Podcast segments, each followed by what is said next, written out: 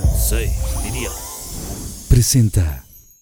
Hey, Pinky, Hola, Ken. ¿quieres salir a divertirte? Sí, vamos. Claro, paso por ti. Prepárate, nena. Yo soy Pinky Girl. Soy quien quiero ser. Fashionista, look de revista. Siempre Pinky, nunca Pinky. Si lo puedes ver, tú lo puedes ser. Protagonista,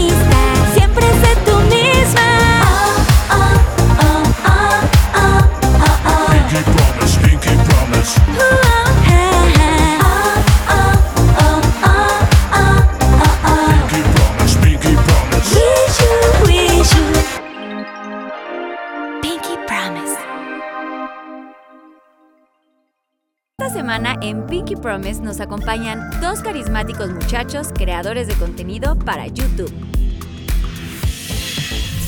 Jorge Ansaldo, mejor conocido como Chinos. Desde los 9 años recibe clases de actuación y hoy en día es un talentoso actor, bailarín y humorista que ha protagonizado musicales como Billy Elliot y Monty's Python's Spalamot. Cuenta con más de 2.5 millones de seguidores en TikTok.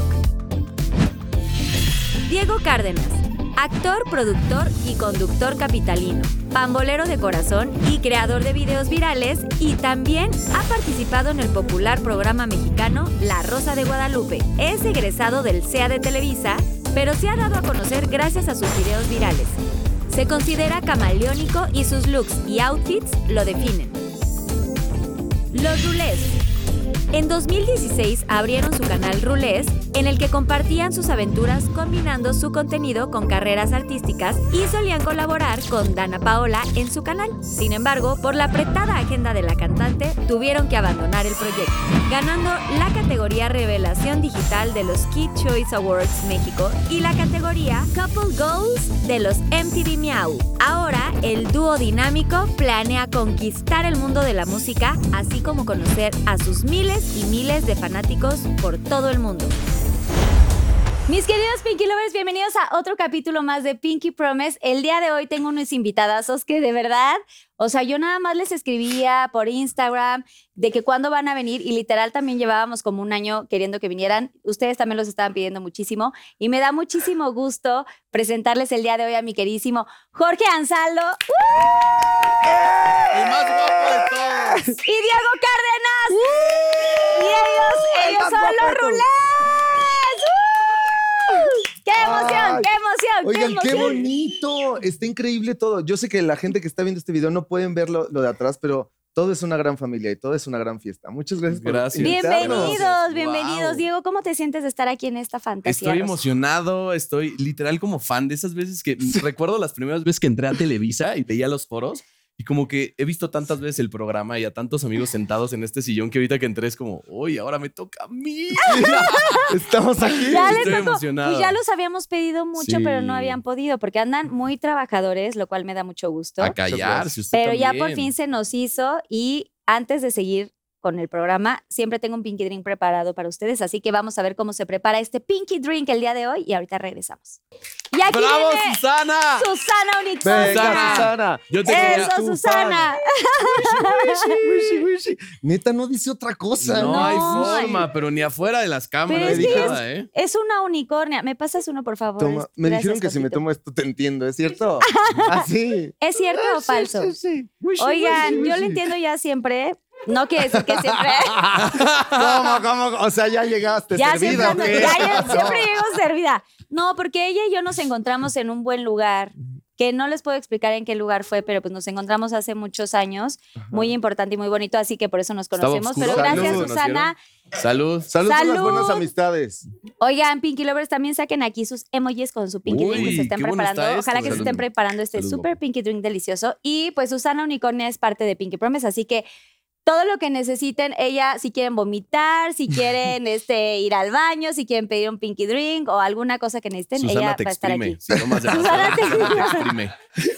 Hasta ahorita todo bien, Susana. Salud. Oigan, bueno, pues ya que están aquí, bueno, siempre hay un tema eh, en, el pro- en cada capítulo y eh, hoy se llama Love Roulette. ¿ok? Y siento que sí, el amor está aquí como floreciendo en muchos aspectos, porque además de que les está yendo increíble y tienen un chorro de proyectos juntos, eh, pues también hay ahí algo más, más sentimental, pero ahorita vamos a hablar de ese tema, ¿no? Son empresarios, actores, productores, conductores, los locutores, músicos, o sea, es un poco de todo lo que tienen y mm, sumamente talentosos, así que quiero que me, me- me empiecen a contar desde el principio. Desde el día uno, Jorge, o sea, tú dijiste, yo quiero dedicarme al medio, estudiaste obviamente Sí, estudié muchas cosas. En realidad, yo me soy comunicólogo, soy bailarín también de profesión. Mm, Este, soy muchas cosas, pero esto- actor. actor, pero todo empezó, yo tenía como nueve añitos y mi hermano, mi hermano mayor, escuchó en la radio un, eh, anuncio de Patricia Reyes Espíndola que tenía una academia de actuación.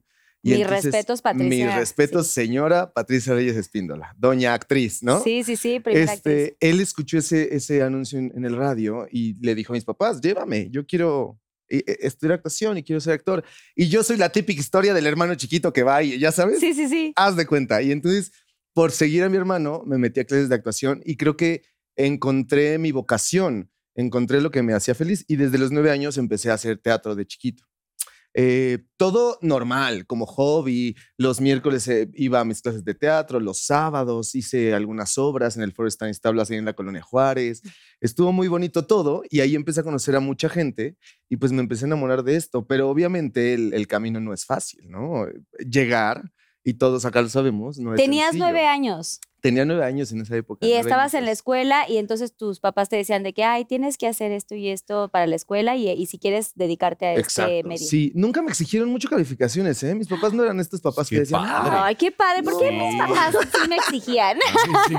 No, o sea, obviamente eran papás exigentes y disciplinados y todo, y yo los amo y me educaron muy bien, pero en la escuela como que eran relajados porque yo también era muy eh, rebelde. Yo, a mí no me gustaba sacar 10, a mí no me gustaba, me gustaba ir a la escuela, sí, yo no faltaba. Yo, no me gustaba hacer tarea. Yo decía, ¿la tarea para qué? ¿Para qué? ¿Para ¿La qué tarea qué tarea? funciona? O Y sea, pues- pero eras, eras relajiento en la escuela. Muy, sí. Bueno, pasé una etapa de bullying, un poquito, en la primaria, creo. Pero cuando pasé a la secundaria, me empecé a hacer como mucho más poderoso porque empecé a bailar. Y eso me dio seguridad. Yo era un niño muy gordito en esa época. Y cuando empecé a bailar, pues me, me bulleaban por eso. Y cuando empecé a bailar, empecé a bajar de peso, pues porque ejercicio normal, Natural, ya sabes, sí. naturalmente. También estabas Y- creciendo. Y estaba creciendo, estaba en la adolescencia y eso me empezó a dar seguridad. Eh, yo seguí siendo gordito, ¿eh? No, bajé poquito, no creas que ya cambié por completo. Pero sentiste un trin en tu vida de que dijiste, ah, pues me siento un poco mejor y ya te no me sientes tanto. mejor o yo me sentía mejor y ya no me buleaban tanto y empecé a bailar y eso me dio seguridad porque encontré un talento y encontré en algo que, que me sentía bueno, aunque no era tan bueno, ¿no? Al principio todo el mundo estábamos así, pero yo encontraba un lugar donde me sentía bien y ahí empecé a tomar seguridad y como que empecé a ver que sí quería dedicarme a esto. Había una luz en el camino, ¿no? Una vez dices, sueñas con, ay, quiero ser actor o quiero ser tal Cantante o algo. pero no sé, a mí me pasó que en el baile encontré un arte que me hacía sentir de la misma manera y entonces me podía expresar y podía ser bueno además y empezaba a ser el que sobresalía del grupo y entonces eso me dio seguridad. Y en la Y escuela hacían festivales y cosas donde tú dices, ah, yo participo. Siempre. Entonces ya te veían, decían, uh, baila Siempre. cabrón. Yo era el que levantaba la mano, yo era el que exponía, a mí me gustaba preguntar, yo bailaba todo el tiempo. Si había una obra de teatro, yo quería ser. Si montaban Vaselina, yo quería ser Dani. Fui Dani en Vaselina en la secundaria. Así, ¿Cómo yo te hacían el Horrible, imagínate este esto, güey. Obviamente yo no me dejaba cortar el pelo porque tengo el cabello largo desde los 15 años. Eso está increíble porque es algo que te caracteriza muchísimo. Y los tienes padrísimos los chinos. Y te digo algo, bailando me da seguridad. Yo- entonces, Sí, claro, porque mueves la melena así padrísimo.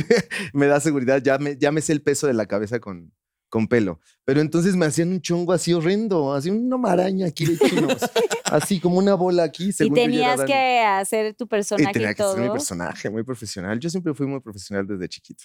Pero estaba muy decidido, desde chavito estaba decidido a que me quería dedicar a esto, pero me daba miedo fallar. Y así seguí la escuela académica como a todos nos enseñaron, la universidad, bueno, la secundaria, preparatoria, universidad. ¿Qué estudiaste de universidad? Estudié eh, ciencias de la comunicación Que iba un poquito que iba, obviamente. tema. Yo escogí una carrera que, eh, ¿sabes? Que en veces sí, en veces no, no. O sea, como que hay gente que ya ni se dedica a esa parte. Nada que ver, ¿no? Sí, a mí me chocaba el, el estereotipo de los comunicólogos que como que era la canasta donde caían todos los que no sabían. Yo sí sabía, a mí sí me gustaba la carrera, pero había muchos así. Bueno, yo estudié ciencias de la comunicación y ahí encontré el radio, encontré la conducción, encontré las cámaras de televisión. Producción. Otra cosa de la cual me enamoré y entonces pues empecé a también chingarle por ahí para Pues llegar. no por, no por eso no tiene, ya tiene su, güey, su casa productora y toda Muchas la cosa, que eso sí, hay que aplaudir. ¡Eh!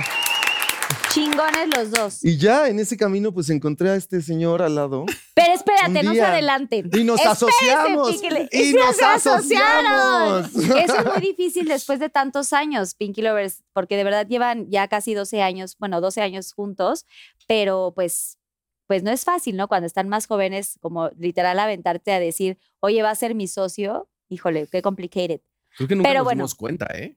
Creo que fue más fácil, Carla. Sí, ¿Sí? porque no nos dábamos Sí. cuenta. O sea, era como de juego. Pues algo así, o Pues sea, sí, nos, nos aventábamos. El otro día, Diego y yo hablábamos eh, no le poníamos título. de que ah, no, no tomábamos las cosas tan en serio. Hoy nos preocupamos más porque estamos más grandes, hoy hay pesos más grandes, hoy hay proyectos gigantescos encima. Hay- Obviamente hay, nos inversiones preocupamos más, grandes. Sí, no, no. Ahora es mi cartera, ¿no? Sacas así el Antes Sí, bolsillo. ya, yo ya cuento mis billetes, ¿no? Si la producción va mal, si se venden boletos, no. Antes tampoco era tan así. Antes, pues estábamos empezando y era más fácil. Hoy, hoy somos más preocupones. Pues, Sí, era más grandes. genuino todo, ¿no? O sea, como que te aventabas a ver qué pasaba y ya. A ver, Diego, ahora cuéntame tú. O sea, tú empezaste. Yo siempre quise salir en la televisión. Yo sí fui un niño que vi telenovelas toda mi vida. Toda mi vida. Y, me, y yo quería estar ahí. ¿Qué novela te marcó, por ejemplo? O sea, ¿qué novela recuerdas telenovela? Yo, las novelas de chavitos, cuando existía Televisa Niños, eran mi fascinación. O sea, Luz Clarita. El diario de El Daniela. diario de Daniela. Cómplices al rescate. Serafín. Ya Ah, cómplices, ya estaba más grande. Gotita de amor. Gotita de amor me encanta. ¿verdad? ¿De qué hablas? ¿De qué hablas? Qué, güey, qué actrices, ¿no? En esa época también. Sí. Los chavitos. ¿cómo actúan? Y velos no? ahora ya te Velos ahora. Imagínate que yo veía a Dana de chiquita y ahora la veo de grandota. Y ahora ya Al tu lado de- hermana. Al lado de mí, ahora es mi hermana. Y ahora ya tu hermana. Yo sí era súper fan de las telenovelas, pero no era un niño como Jorge, por ejemplo, que lo tengo al lado ahora, que descubro que sí le decían a sus papás como, hey, yo me quiero dedicar a eso. Yo como que tenía que seguir el riel. Al final yo era el menor de dos hermanos, que les gustaba la escuela, que mi hermano el fútbol, que, o sea, como muy tradicional la, familia y la escuela en donde estaba. Y en mi escuela no había nada de esas cosas, como teatro y eso, nada. Entonces, en realidad yo caí de suerte porque mi hermano un día decidió que quería entrar a un concurso de modelaje y yo la acompañé porque me llamaba mucho la atención. Mi Tu hermana hermana es más grande. años, Ah, sí, es me más lleva grande. ocho años. Era como, o sea, i- igual no me lleva tantos años, pero sí era una figura mucho más grande para mí. Era mi mejor amiga, mi mamá, muchas veces. Y entonces la acompañé y en el concurso me vieron los de la agencia y le dijeron a mi hermana como, hey, tu hermano no quiere abrir el desfile, estaría cool que entrara un niñito y que lo desfilara, ¿no? ¿Y qué crees? Que el que ganaba el concurso ganaba como que lo firmaran en una agencia de modelos. Y yo ni concursé y me firmaron. Ah, Y empecé, La, la típica historia del La hermano la típica chiquito. historia de y mi hermana se la pellizcó. Y "Te tu amo, hermana sí hermana". que, güey, yo salí modelando y tu hermana siguió en el modelaje. No. No, Eso Se dedicó a la fotografía pasa, ¿no? y después a tener hijos y a ser una gran madre de familia. La amo. Es como mi, una de Oye, mis y mejores de- amigas. Porque antes estaba padrísimo. O sea, pertenecer a una agencia de modelos, pero me refiero como nice. hacías comerciales o estas cosas, era como wow. Yo nunca me quedé. Ustedes porque eran muy bonitos. ¡Ay, sí que! De chavitos Digamos eran bien talentosos, bonitos. digamos talentosos. Bueno, Teníamos talento. hermano. ¿Sabes cuántas veces intenté quedarme en un comercial? Hice uno en toda la vida, pero bueno, estamos hablando de Yo en mi casa no les gustaba que me dedicara a eso. O sea, Y te nada. decía, tú ibas a todos los castings. No, yo vivía muy lejos. Vivía en el norte de la Ciudad de México y los castings, seguramente te acuerdas. satélite. Todo era, era sateluco. Soy sateluco de corazón. A mucha honra. A mucha honra. Y todos los castings eran en el norte. Entonces, mis papás no creas que eran, mm, o sea, como que les gustaba mucho este ambiente. Entonces no me llevaba casi, pero en el que me llevaban, me quedaba. Y entonces empecé a hacer fama de que ya mi mamá no me quería llevar a los castings, entonces me mandaban al callback directo y ya nada más llegaba como a hacer el callback. Y en dos años hice 56 comerciales. ¡Wow! Y ahí empezó la locura porque a mí me encantaba. O sea, de ir a la escuela a irme 40 horas a grabar a un foro, yo era muy feliz en un foro. Sí, a ver, contexto para los castings, o sea, pueden ir, o sea, ¿cuántos? Miles de Miles de personas. personas al casting y estás ahí y luego de ahí viene un callback y, Y, el luego de ahí del muy callback largos. ya viene el- Estabas cuatro o cinco Sí. horas formado en el casting. Y te daban tu fichita y tu numerito y tenías que llegar temprano. Te Luego había castings de que casi como cuatro o cinco castings al día. Entonces yo, sí- yo sí que también quería ir a todos, pero pues no se podía, ¿no? De Tenías- que el Tenías que empezar en la mañana. el y no sé pecero y El, el de la cosa. Coyoacán, No se el podía de tanto. El, ya sabes, como que había muchos lugares donde podías hacer casting. Pero ya que te llamaran a callback directo estaba cañón. Pues o sea, sí porque de sabían los- que si no mi mamá ya no me quería llevar mucho, porque vivía muy lejos. y regresar en la tarde a satélite a las Sí. 7 de la noche era... No había segundo piso en esos No, tiempos, no, no. había tag, no había Nada. esas cosas. Y No había celulares. No había había, celulares. había dos hermanos en casa esperando también a mamá y a mí, ya sabes, o sea, sí era como un poco complicado, pero viví una etapa espectacular, cuarto y quinto de primaria, que hice casi todos los comerciales. Y me encantó, me ofrecieron entrar al CEA, pero mis papás dijeron que ni de broma. No. Y a partir de que entré a la secundaria era una escuela demasiado cerrada que la verdad ahí sí no me apoyó en nada en el ambiente artístico. Era como mucho más dedicado al ambiente deportivo y así. Y lo dejé, o sea, lo dejé, lo dejé, lo dejé. Y ya en la prepa que tenía que saber qué estudiar, a mí no me convencía nada, o sea, nada. Ninguna Quería ser carrera. doctor, mi papá es doctor, es un gran doctor de la Ciudad de México, ahora retirado. Y me llamó la atención y un día fui a la universidad a verlo y el día que entré a donde tienen a los muertos y los examinan, dejé de comer carne dos semanas y media y dije, no es lo mío. Ver gente muerta, No. no voy a poder con este sentimiento. Qué nervio. Y No, decidí que quería estudiar actuación, me escondí, me fui a estudiar actuación sin que se dieran cuenta Al mis CEA. papás. Pues primero en una escuela que se llamaba eh, Casa Azul, Ah, como Casa para, Azul. porque yo Muy no sabía buena. si realmente Muy me gustaba. buena. Y oigan esto todos los que están en casa. Al final, como que lo único que sí tuve huevos para hacer es hablar en mi escuela fuera de, de que se, me- se enteraran mis papás y decirle, mira, pues tengo que escoger un área, que era área 4, playa 4 le decíamos. y yo hablé con mis maestros de playa 4 y le dije, mira, ni quiero ser abogado, ni quiero dedicarme a nada de esto. Yo quiero ser actor, pero aquí no puedo hacer nada y no sé si realmente me gusta. Entonces, o me dejas llegar tarde a tus clases para poder tomar un, un curso de actuación y saber si me gusta y ver que no la vaya yo a cajetear. Y pues me fui a tomar clases y me apoyaron en la escuela sin que mis papás supieran y decidí que era lo mío. Hice sea- casting para el SEA sin que se dieran cuenta y me quedé. ¡Guau! Bien. Bien. También se trata de eso, de perseguir tus sueños. O sea, Tal hiciste cual. todo lo correcto. Y eso que me pasó y entrar a este foro y verlo y decir, güey, Si lo quieres ¿existe ser, lo puedes ser. Acuérdense, Pinky Lovers, de verdad. Totalmente. Si lo puedes ver, lo puedes Siempre lo decimos, que los sueños se cumplen. El chiste es trabajar por ellos. Oye, y entonces tú faltabas de pronto a la escuela eh, ciertas horas y te ibas. Lunes pero nunca. ¿Cuándo le avisaste a tus papás? el día que acabé la escuela y mi papá me dijo, pues tienes que estudiar algo, tienes que entregar un título y le, dijo, no, le dije, no hay bro, o sea, no hay forma. Porque yo ya tenía muy claro que si yo hubiera empezado de más chiquito, veía gente como Daniela Luján, como Christopher Uckerman, como Eleazar Gómez, que estaban conmigo en los comerciales y que ellos sí se habían dedicado al 100% y ya eran grandes, ya sabes, ya estaban haciendo cosas y yo seguía saliendo de la prepa, ¿no? Yendo al antro con mis amigos, yendo a Mundo E a dar la vuelta. A la del ro- a Rainforest. A dar- Y a Oye, mí lo que me hubiera gustado es estar en los foros de Televisa haciendo novelas o TV Azteca y como que había perdido eso y dije, no lo voy a perder. Entonces me aferré y me... No me peleé con mis papás, pero sí, al final fue como una riña dura de que tuve que esperar seis meses porque el SEA entran en enero y las escuelas entran en agosto. Entonces me Sí. tomé seis meses libres, estudié inglés, hablo perfectamente inglés. yo iba a decir qué chingón, pero yo tampoco hablo bien. Watch and Fire Fire. Por eso entiendo perfectamente. Ah, Susana por eso, claro, también tiene que ver, o sea, eh, tiene como un hilo conductor también el inglés con esto. Y en el SEA me dijeron que si no hablaban el 12 de noviembre, ah, mira, ya va a ser casi la fecha, que ya no te habías quedado. No hablaron el 12 de noviembre y yo ya deprimido, mi papá literalmente al otro día me dijo, güey, te inscribes en esta universidad, estudia lo que quieras. Y ahí estuvo. Y el 13 de noviembre, el día de mi cumpleaños, desayunando, suena el teléfono en mi casa porque no había celulares todavía en esa Sí, época. teléfono de casa. Contesto el teléfono y nada más me dicen, Diego Cárdenas, sí. Oye, habla Raquel del CEA, la, la, la, la, para decirte que empiezan clases. Y yo, ok, ok, colgué. Y con un orgullo. Así, no, no, no, papá. no, no. Ajá, mi papá se volteó y me dice, ¿y qué- quién era o qué? Y le dije, que acabo de entrar al CEA, empiezo en enero. Güey, sus calzones así al piso. Al Sí, de que, piso. güey, te chingas. Y sí fue como un año y medio de, pues como de convencerlos de que el ambiente artístico no era lo que la gente piensa. Creo que en todos los ambientes, en los doctores, hay buenas cosas y malas cosas. Sí, pero estaba muy satanizado en esa época, ¿no? O sea, como que siempre era como, ay, no, pero además de la actuación, ¿de qué más vas a hacer de tu vida Y o había, de la y había cantada, un tema no? grave. Yo creo que mis papás en ese entonces sí ya se daban cuenta de que evidentemente no era una persona heterosexual, que me gustaba alguien de mi mismo sexo Y yo no lo podía decir, tenía mucho miedo en ese sentido. Mi familia era, pues, si bien no muy católica, pero muy tradicional. Iba en una escuela 100% católica donde esas cosas no estaban bien vistas. Entonces también creo que por ahí había un tema, ¿sabes? Que al final en el ambiente artístico podía ser como quisiera ser. Como quisiera ser. Y creo que ahí había un temita y que es justamente parte de lo que platicamos y ahora te, te hablaremos del libro y de las cosas que, que pues sí sufrí al final, que se sienten feo las cosas que pasé, pero que agradezco el haber tenido los calzones de ponerme enfrente de ellos y decir, es, esto es lo que quiero hacer. Y si te gusta, chido. Y si no, también. Yo vivía en satélite, iba diario a San Ángel y no tenía coche. No, Mi papá no creas que me soltaba mucho dinero porque no estaba tan contento. Entonces fue una odisea pasar tres años mientras era la construcción del segundo piso. Literalmente el día que entré al CEA empezaron a construir el segundo piso. El día que acabé lo acabaron.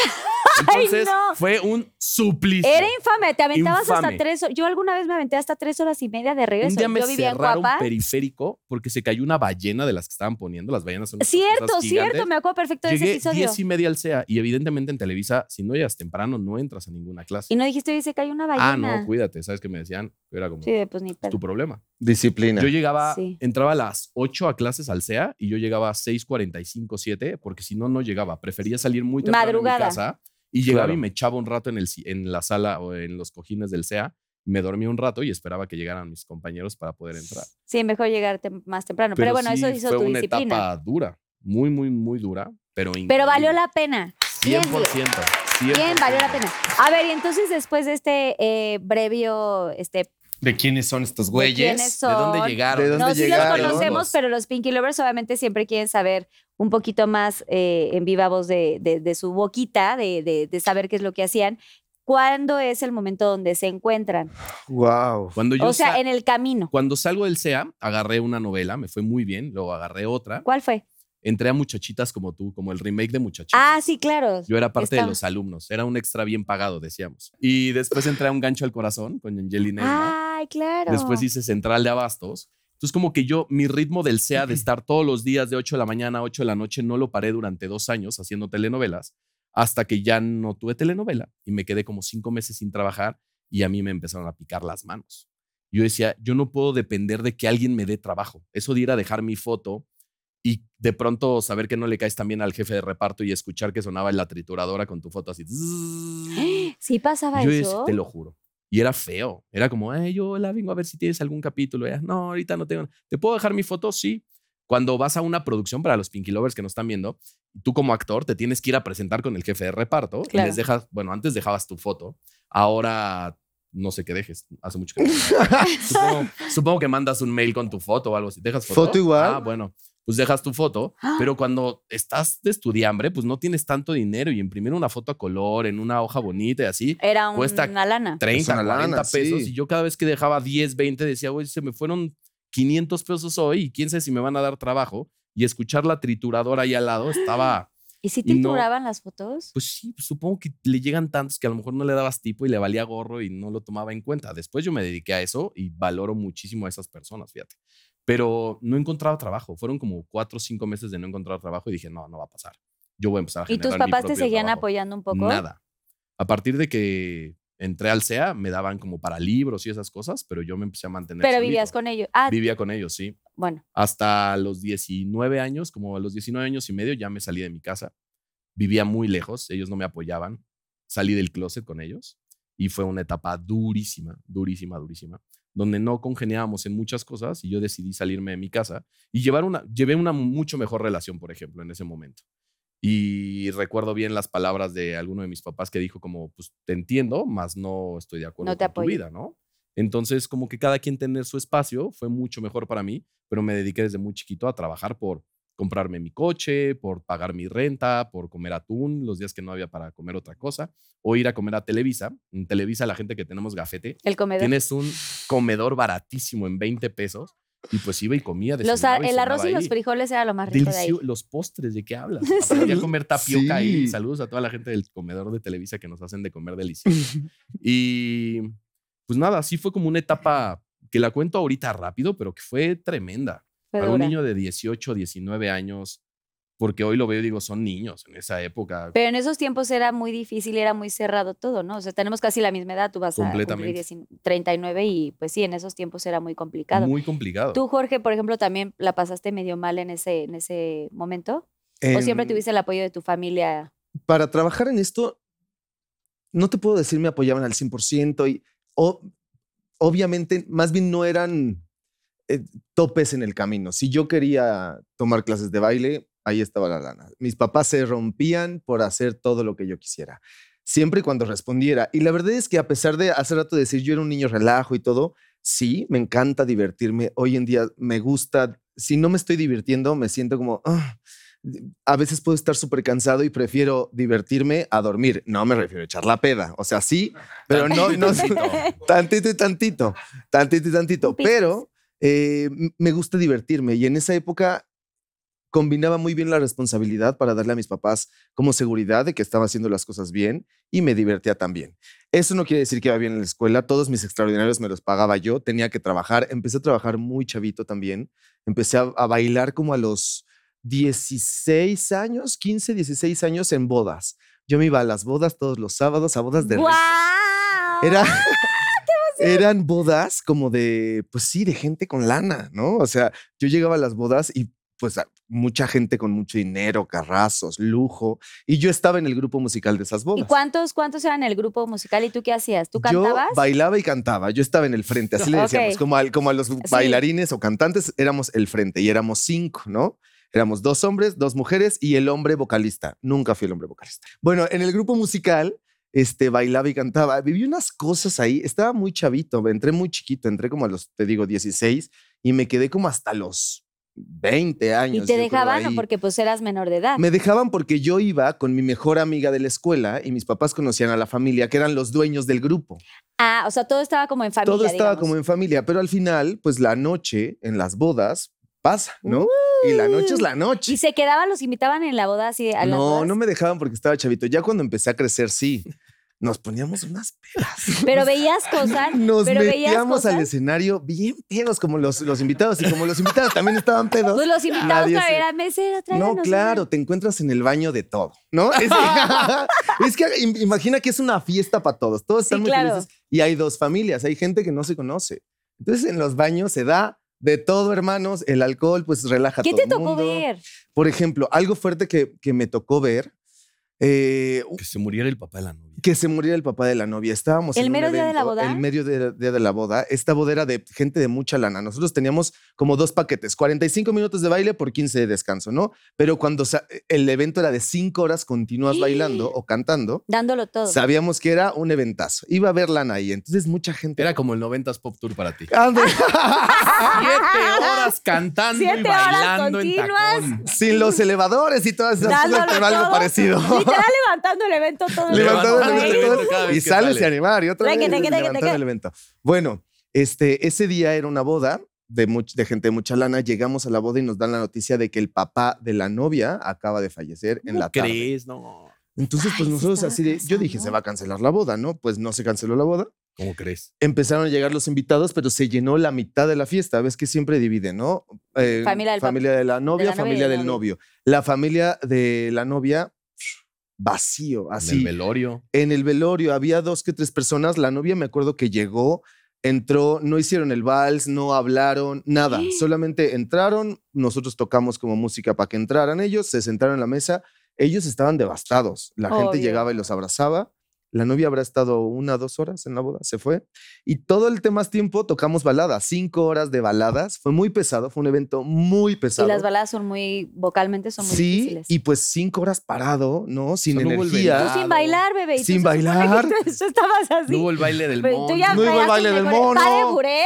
No iba arriba el. América. Tú ya habías practicado el pa de buré, la pirueta, así cuarta, segunda. No bailaron En esa Pepe. época se estaban casando los treintones, ¿no? Que era la generación Timbiriche. Timbiriche. Hoy nos estamos casando los treintones, somos generación RBD. Hoy es diferente en las bodas, pero Sí. antes era puro Timbiriche. Sí, sí, sí, sí. no claro. hubo Timbiriche, no hubo payaso dorado, no hubo nada, puras baladas. Nos ¿Y ustedes con quién tenían la comunicación como grupo? O sea, ¿con qué? ¿Con el suegro con quién? tenían? Nosotros con la wedding planner, que era Mm. una persona que eh, ¿Y ella qué les decía? Como de, oigan, Todos está estaban muy, apenados. el novio se acercó al grupo, no a nosotros específicamente, al dueño del grupo, a decirle, disculpa, la cosa va a ser así, le explicó, acaba de suceder esto y bueno, pues ya pasó. Ese evento fue muy complicado, pero me pasó de todo, desde la tía, otro. desde la tía que anda calenturienta y nos ve a los del grupo así de, ¿Alguna vez te pidieron beso? claro, por ¿Pasó algo en el baño o algo así? ¡Ay, cuéntanos! Ya diles.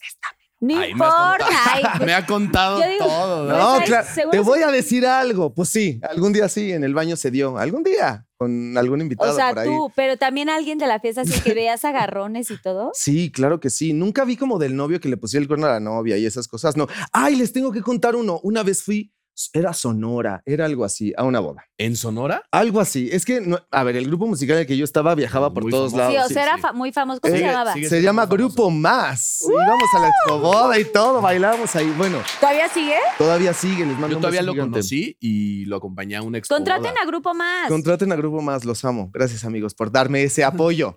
Bueno, dinero, más bien, porque necesitaba lana en ese momento. Van a, van a tocar. en bueno, tablas, boda. porque también te Y hizo muchas tablas. No sabes, muchas tablas. Aguantar borrachos, aguantar público en vivo, porque al final la gente está muy hyper y se ponen con el grupo. Y la verdad es que la música estaba muy buena. ¿Van a tocar en su boda si es que se casan? No sé. es Algún que pajarito me te- dijo así. te- ¿qué, qué te dijo? Yo ya estoy respondiendo. ¿Qué te- Mira, él se rió.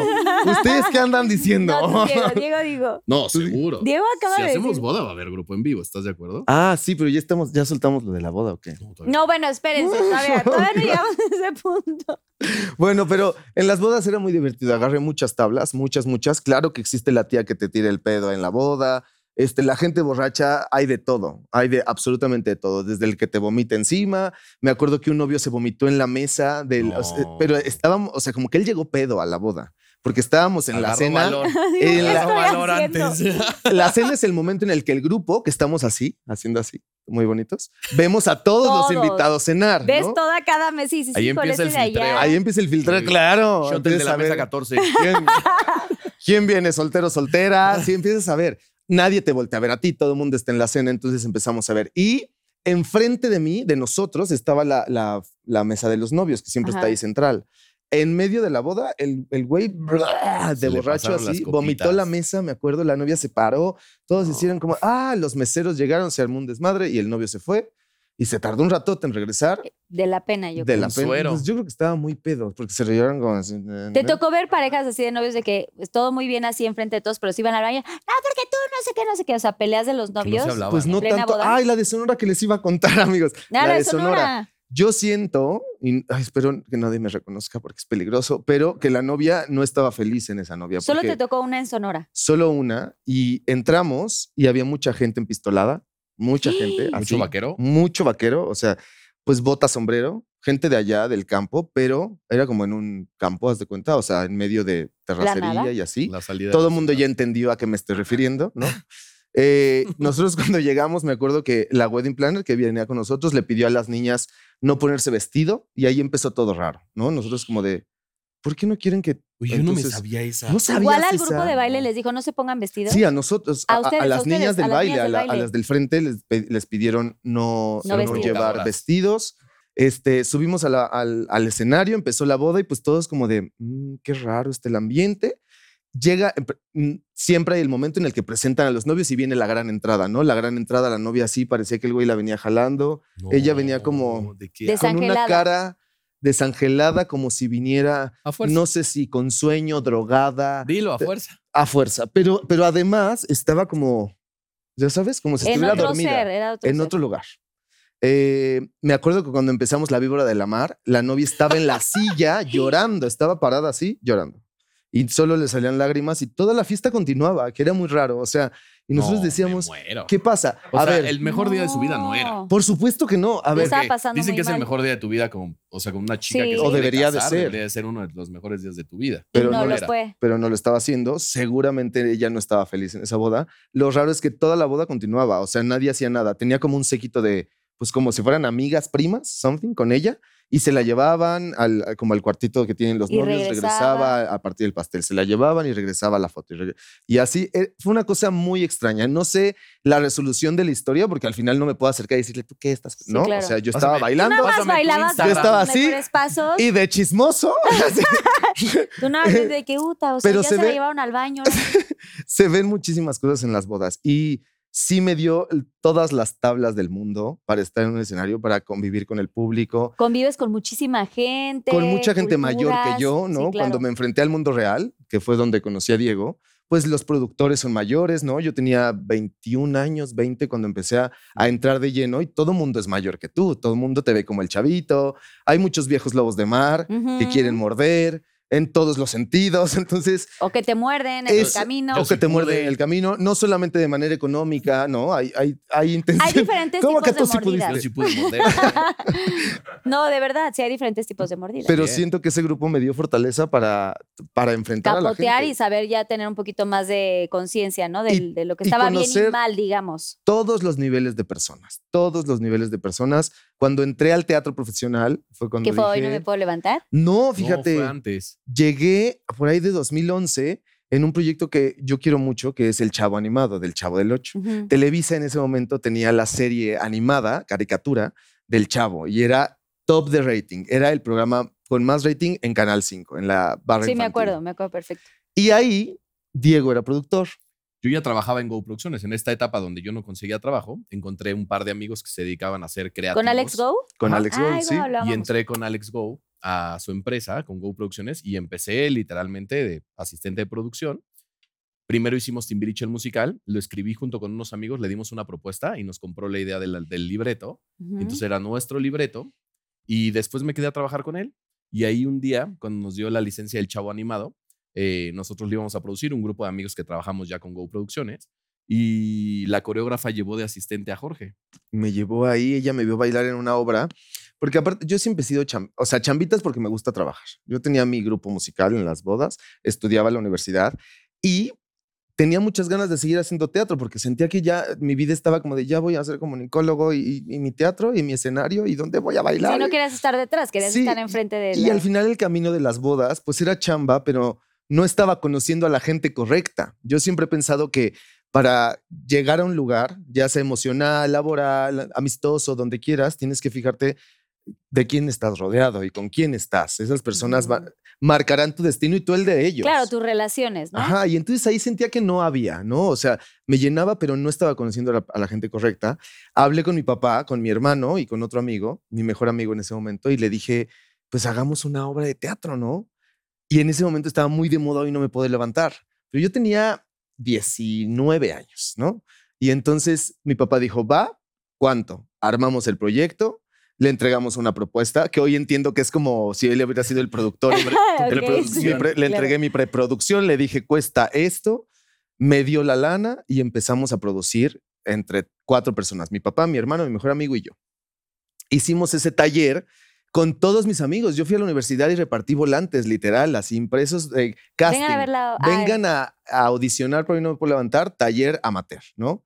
Yo me puse de coreógrafo, o sea, todos lo hicimos, lo hicimos O nosotros. sea, eras todo logo ahí. Era todólogo, todólogo. Ahí empecé a aprender de producción, ¿no? Eh, producción amateur, obviamente. Yo cuando llegué al mundo real decía, ah, Ah, este, de esto se trataba. esto no se llama foco, se llama lámpara, es diferente. Ya sabes, muchas cosas. sí, esto no se llama cortina, se llama telón. Es, es muy diferente la vida ahí adentro. Entonces, eso me dio como las ganas de seguir haciendo teatro. Y en esas funciones, ya después hicimos la obra, el curso, todo. En esas funciones fue esta coreógrafa de la cual habla Diego a ver porque alguien le invitó.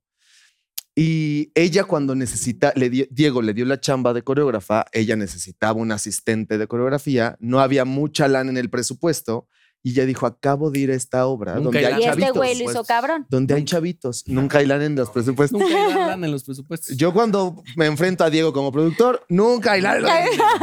No hay dinero. Es buen se dice. productor. es buen productor. Y esta coreógrafa fue, dijo, acabo de ver estos chavitos, seguro uno me gusta, habló al coreógrafo y le dijo, a otro coreógrafo que estaba y le dijo, oye, recomiéndame a alguien. Le dijo, pues yo conozco a este chavito, se llama Jorge Ansaldo, es muy bueno, responsable, este, le puedes pagar lo que quieras va a estar ahí y es mi capitán de danza. Y Tania Sierra, la coreógrafa que le mandó un beso gigante, ella dijo, justo necesito un capitán de danza, échamelo. Llegué un día al Teatro Aldama. Bueno, primero me habló ella y yo, no, ¿cómo crees? Estoy a punto de terminar la universidad. Ahorita no puedo. No, Jorge, te necesito, por favor, mira. Órale, va, voy. Fui, creo que era un martes 8 de la mañana al Teatro Aldama. Necesito ahí. Wow. Llego. Yo estaba muy nervioso, Carla. Estaba temblando. Y amor Me a primera imagino. vista. ¡Date adelante! eso estabas temblando. Vamos Porque rápido. venía lo mejor. No Vamos rápido. Llegamos al Llegué, beso en chica. llegué al Teatro Aldama. ¿Cómo se consumó? Ah, ¿Qué No, día se consumó? No. Mira, eh, ese día que nos conocimos, él tenía novio.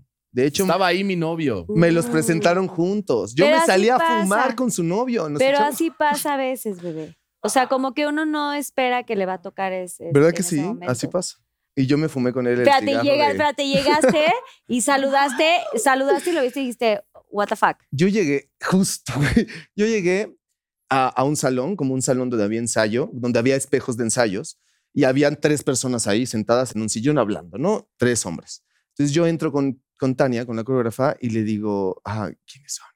Y me dice, ah, te voy a presentar. Y nos acercamos y me dice, Diego, tal y tal. Y yo, hola, ¿cómo están? Y cuando vi a Diego, la verdad es que sí dije, ay, Dios mío. Dijiste, ay, sí ay, ay, puedo ay. faltar a mi último Ay, semestre de la carrera, güey. Como que me echo un semestre más. Ce- cereza al pastel, amigos. Yo también tenía novio. Entonces la cosa era Ah. complicada. Pero nada más yo dije, ay, Solo hubo atracción física, pero dijiste, güey, ya, vengo a trabajar. po- no tanto. O dijiste, ya. ah, no. o sea, sí vengo a trabajar, pero también se puede, ¿no? Echar Ok, ojo. Entonces, entonces yo lo vi y dije, ay, güey, este güey sí está guapo, ¿no? Y me gusta, y su barbita. Traía lentes en ese momento, ya superó los ojos. Estaba ciego. traía Ah, unos traías lentes, lentes. Pero eso lo, cegatón. eso lo hacía sexy, ¿no? Pero seguro te veías más intelectual Es más ¿No? señor, ¿no? Y muy serio. Más. Más y tío. muy serio. Más tío. Muy serio, güey. Muy serio. así, ¿Sí? hola, ¿cómo estás? Muy serio, muy, muy, muy serio. Y yo, Es que Bueno. trabajando soy como. pues, Sensato. productor. sí. pues, sí. Sensato, juicioso. De ahí nos fuimos a un camerino y le digo a Tania, oye, ¿quién es? O sea, me estaba diciendo, ah, mira, vamos a hacer esto y tienes que hacer el calentamiento y la coreografía. Y yo, ¿quiénes son los que estaban allá afuera? Y me dice, ah, este es Diego Cárdenas, es productor del show. El que estaba al lado es su novio y el otro es otro productor. Ah. Y yo, ah, tiene novio, ¿no? Y yo, Pero "No". tú también tenías También. novio, Sí, hermano. pero di- no, ah, no, dije, tiene novio, pero es gay, ¿no? Ah, Entonces claro, dijiste trin. Dijiste trin. Bueno, por lo menos ya, ya había un camino. ya había un camino. Una Dije, luz "Ah, en el ok". camino. Y la verdad es que ahí empezó una gran historia donde nos encerrábamos a... ¿Por qué nos encerrábamos a, a platicar? Porque claro que desde que nos conocimos hubo química, ¿no? Desde el día uno. Después de eso, durante el día del, de- del casting, se me apagó la computadora en algún momento donde Mi- yo estaba reproduciendo la música del casting. Entonces tenía todos los bailarines y la computadora y de repente volteo y se me había cerrado y yo, bueno, la abro y contraseña y yo, ¿de quién es esta computadora? Necesito poner la música. Y alguien me dice, de Diego Cárdenas, está en el salón tal. Y yo, bueno, ahorita va. Qué bueno que se cerró esta computadora. y me voy al salón y yo, Diego, este, ¿me puedes poner la, contraseña? Así, con esas manos. Estaba volteada la computadora hacia así, así. Ok. Y Diego me volteó a ver y escribió. y yo, y solo dije, ay, qué larga, ¿no? Porque Diego me yo, volteó a ver como, ¿De cara de? ¿de qué hablas? La contraseña era Timbiriche el musical. Entonces Era me muy larga, güey. Timbiriche el Musical. musical. Y entonces yo dije eso de qué larga. Él pensó que yo como que estaba albureándolo, faltando al respeto. Ya saben, se me quedó viendo con cara de what the bien. fuck. Momento incómodo. Me sentí como de, maldita sea, se supone que esto tendría que ser lindo. Y yo, gracias, señor. Me di la vuelta, yo muy disciplinado y seguí trabajando. Ese fue nuestro segundo encuentro de después de decir hola.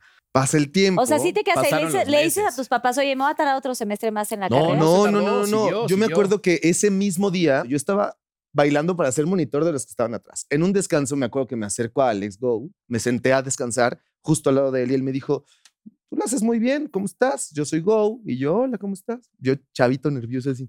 "Mm". este, Y se voltea y nos dice, se va a quedar, ¿no? O sea, él va a ser parte del elenco. Yo nada más hice como, pues supongo. y yo respondí, híjole, me encantaría, pero voy a terminar la universidad y no sé cuándo. Y me dijo, ¿cuánto te falta? Me faltaba un mes. Y yo un mes y me dijo, termina. aquí hay tiempo, tranquilo. Termina, si te faltara más, te diría, deja la universidad. Termina y luego nos vemos. Y yo, Ah, chingón.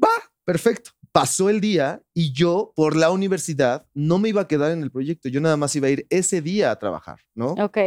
Pasó un rato y la coreógrafa, como una semana, una semana y media, y la coreógrafa me vuelve a marcar. Me acuerdo perfecto que yo estaba haciendo, haciendo un ensayo, algo de la universidad en la noche, en la computadora y me marca. Yo, hola, Tan, ¿cómo estás? Oye, fíjate que me autorizaron presupuesto para que te quedes de fijo conmigo. Necesito porque yo tengo otra gira y estoy en otro musical. Y estaba en Timbiriche. O sea, nosotros seguíamos con Timbiriche el musical al mismo tiempo y estábamos arrancando la nueva producción. Ok. Y Tania estaba de bailarina eh, en Hoy No Me Puedo Levantar y teníamos gira en el interior de la República. Entonces, Durante los ensayos necesitábamos a alguien que cuidara los ensayos y estuviera montando lo que Tania había dejado. Y entonces, y ese era Jorge. ese era yo. Y se le convenció. Espérate, pero hubo, convenció. hubo concesos, o sea, tú estuviste ahí presente en ese pero conceso. te digo, o sea, a mí, evidentemente desde el día que lo vi me llamó muchísimo la atención. Siempre hicimos mu- mucho clic, incluso Sí. para platicar y así. Ahorita lo platicamos como de forma amorosa de, de teatro, ¿no? ¿No? Espera, muy bien, muy bien. Oye, y a ver, ¿en qué momento cortan? Ahora, No me cuentan la historia de amor todavía, pero ¿cuándo cortan y cuándo empieza Hoy no me puedo levantar? Uy, pasaron varios años. Eh, Diego terminó su relación. Casi luego, luego. O sea, yo ya no estaba tan bien. Y sí, por supuesto, conocer a alguien que me llamara tanto la atención. y Ya dijiste, que- mejor ni le tiento al... Sí, o sea, como que hubo un problema y yo decidí terminar mi relación. Fue una relación un poco tormentosa de salida. Eh, y yo ya estaba libre y era lo que te contaba Jorge, que al final todavía estábamos en ensayos y en el teatro. A mí me gustaba separar mucho las cosas, que al final yo estaba también muy joven en ese entonces y no quería que la producción viera que yo me estaba relacionando con alguien de la misma producción. Incluso ni siquiera, o sea, Alex Go en ese entonces ya me conocía, éramos buenos amigos. Hoy te puedo decir que es mi hermano, es como mi papá, es una persona sumamente importante, creo que para los dos. Pero en ese entonces, aunque tenía una muy buena relación, para todos en nuestras cabezas es como en las relaciones de trabajo están prohibidas. Y no es cierto, en el teatro no puede ser así porque dedicas tu vida en el teatro o encuentras Son el amor de tu horas, vida ahí días. o te quedas solo literalmente. En el ambiente artístico hay muchísimas parejas, muchas, porque eh, necesitas pasión para trabajar. Este trabajo se convierte en nuestra vida. Entonces, aquí encuentras el amor. o y sea, eso fue lo increíble. Encontré a alguien que tenía la misma pasión, que tenía muchísimas ganas de crecer en una empresa que nos daba la oportunidad de crecer. Y entonces nos encerrábamos en el camerino 1 sin que nadie se diera cuenta. Mi asistente me ayudaba. Que siempre decimos que mi asistente en ese entonces se llama Sandra Olivares, lo conquistó. Porque no era yo, yo no le podía llevar cosas o así. Entonces yo llegaba con Sandra y le decía, ven, eh, llévale esto a Jorge y déjaselo en la mesa de producción. Ay, Oye, eh, dile a Jorge que hay desayuno en, la- en el camerino 1. No lo hace alguien nada más porque sí, obviamente son eh, una señal de que hay, al- hay interés y duro. ¿no? ya hay alguna Porque cosilla. te digo algo, ni siquiera era, en- o sea, nunca fue al principio, obvio, ah, en plan sexual, nunca fue, No, un- no. nunca fue así, era mucha química, era mucho. Fue muy mucho genuino, o sea, sí. como mucha Se admiraban. Exacto. Eh, trabajaban en la misma cosa, estaban los dos como, bueno, sobre todo tú, Jorge, estabas pues en un lugar seguro después de estar viniendo de tantas cosas Sí. y que te aceptaron y que dijiste, bueno, me voy a rifar y no importa que sea la escuela y ta, ta, ta. Sí, y ahí eh, además lo que dices del lugar seguro, absolutamente. También llegué al mundo profesional, igual que, igual que a Diego, que dice que en la televisión podía ser quien qui- quisiera ser. Cuando salí de las escuelas de, teatro y todas estas cosas, donde al final mis papás pagaban la colegiatura y al final los papás siguen teniendo un poco el control de las cosas porque es educación, ¿no? En ese, al menos en mi caso en ese momento. Cuando llegué al mundo profesional sí pude ser quien yo quería ser y enamorarme de quien yo quería enamorarme y fijarme y dejarme ir y aceptar un desayuno sin esconderme. Ahí no había nadie que te juzgara. Eh, Obviamente como un- una persona gay, ¿no? Ah, Tampoco te juzgaban por enamorarte de alguien del trabajo, ¿no? Que entiendo que en muchas empresas, y está bien, eh, prohíban las protocolo. relaciones entre empleados y que hay protocolos. De repente, en este tipo de chambas, pues es casi inevitable, ¿no? Com- compartes giras, compartes camerinos, compartes hoteles, compartes la vida. Entonces, pues a mí me pasó y estoy muy feliz de que sucedió. Una persona que nos apoyó mucho, justo quitando estas dudas, fue Go, fue Alex. Él, él fue como, siempre nosotros decimos, él es el verdadero cupido de nosotros y lo sigue siendo, es un gran amigo. Ahora faltaba resolver pues nuestras relaciones. Relaciones en ese ¿no? momento. La de Diego terminó muy rápido, muy, muy, rápido. rápido. En menos de un mes que yo conocí a Diego, su relación terminó. Y la mía todavía duró un rato. Yo ya llevaba tres años, tres años y medio con él. eh, y, y faltó eh, tiempo para poder terminarla. Y también cuando yo terminé la relación, tampoco me sentía listo para aventarme a tener otra relación. Pasaron, yo creo que seis, siete meses más Sí, o me, menos. me bateó como cuatro o cinco veces. Y o sea, le ya, llegaba ya, y ya, y a te la no. burger. y a la Que qué bueno porque quisiste terminar bien la relación. y Sí, terminar. pasar. Mira, yo no soy de las personas que dice terminas y tienes que darte tu duelo y no besan. No, no. Si quieres al otro día empezar con, una, con alguien más, empieza. Yo no tengo ningún problema. En ese momento yo no me sentía bien. No era yo, era no porque, ¿sabes? No por guardar un duelo a la pareja anterior, no. Era Y yo, eran muchas yo. cosas, era terminar la relación, empezar un trabajo nuevo, empezar algo tú ya solo, empezarte como a mantener solo, digamos. Sí, era, era. Y también, quieras o no, aunque teníamos el ok de Alex, pues Alex no es toda la empresa y él es el dueño de Go Producciones, que nosotros trabajábamos en esa empresa en ese momento, pero son cientos de empleados que al final él no va a controlar lo que opinen los demás. Y a mí me, no sé si bueno o malo, en ese momento me importaba mucho lo que opinaban mis compañeros, mis bailarines, yo era capitán de, de varios bailarines, entonces todos eran mayores que yo, muy experimentados, yo era el nuevo llegando.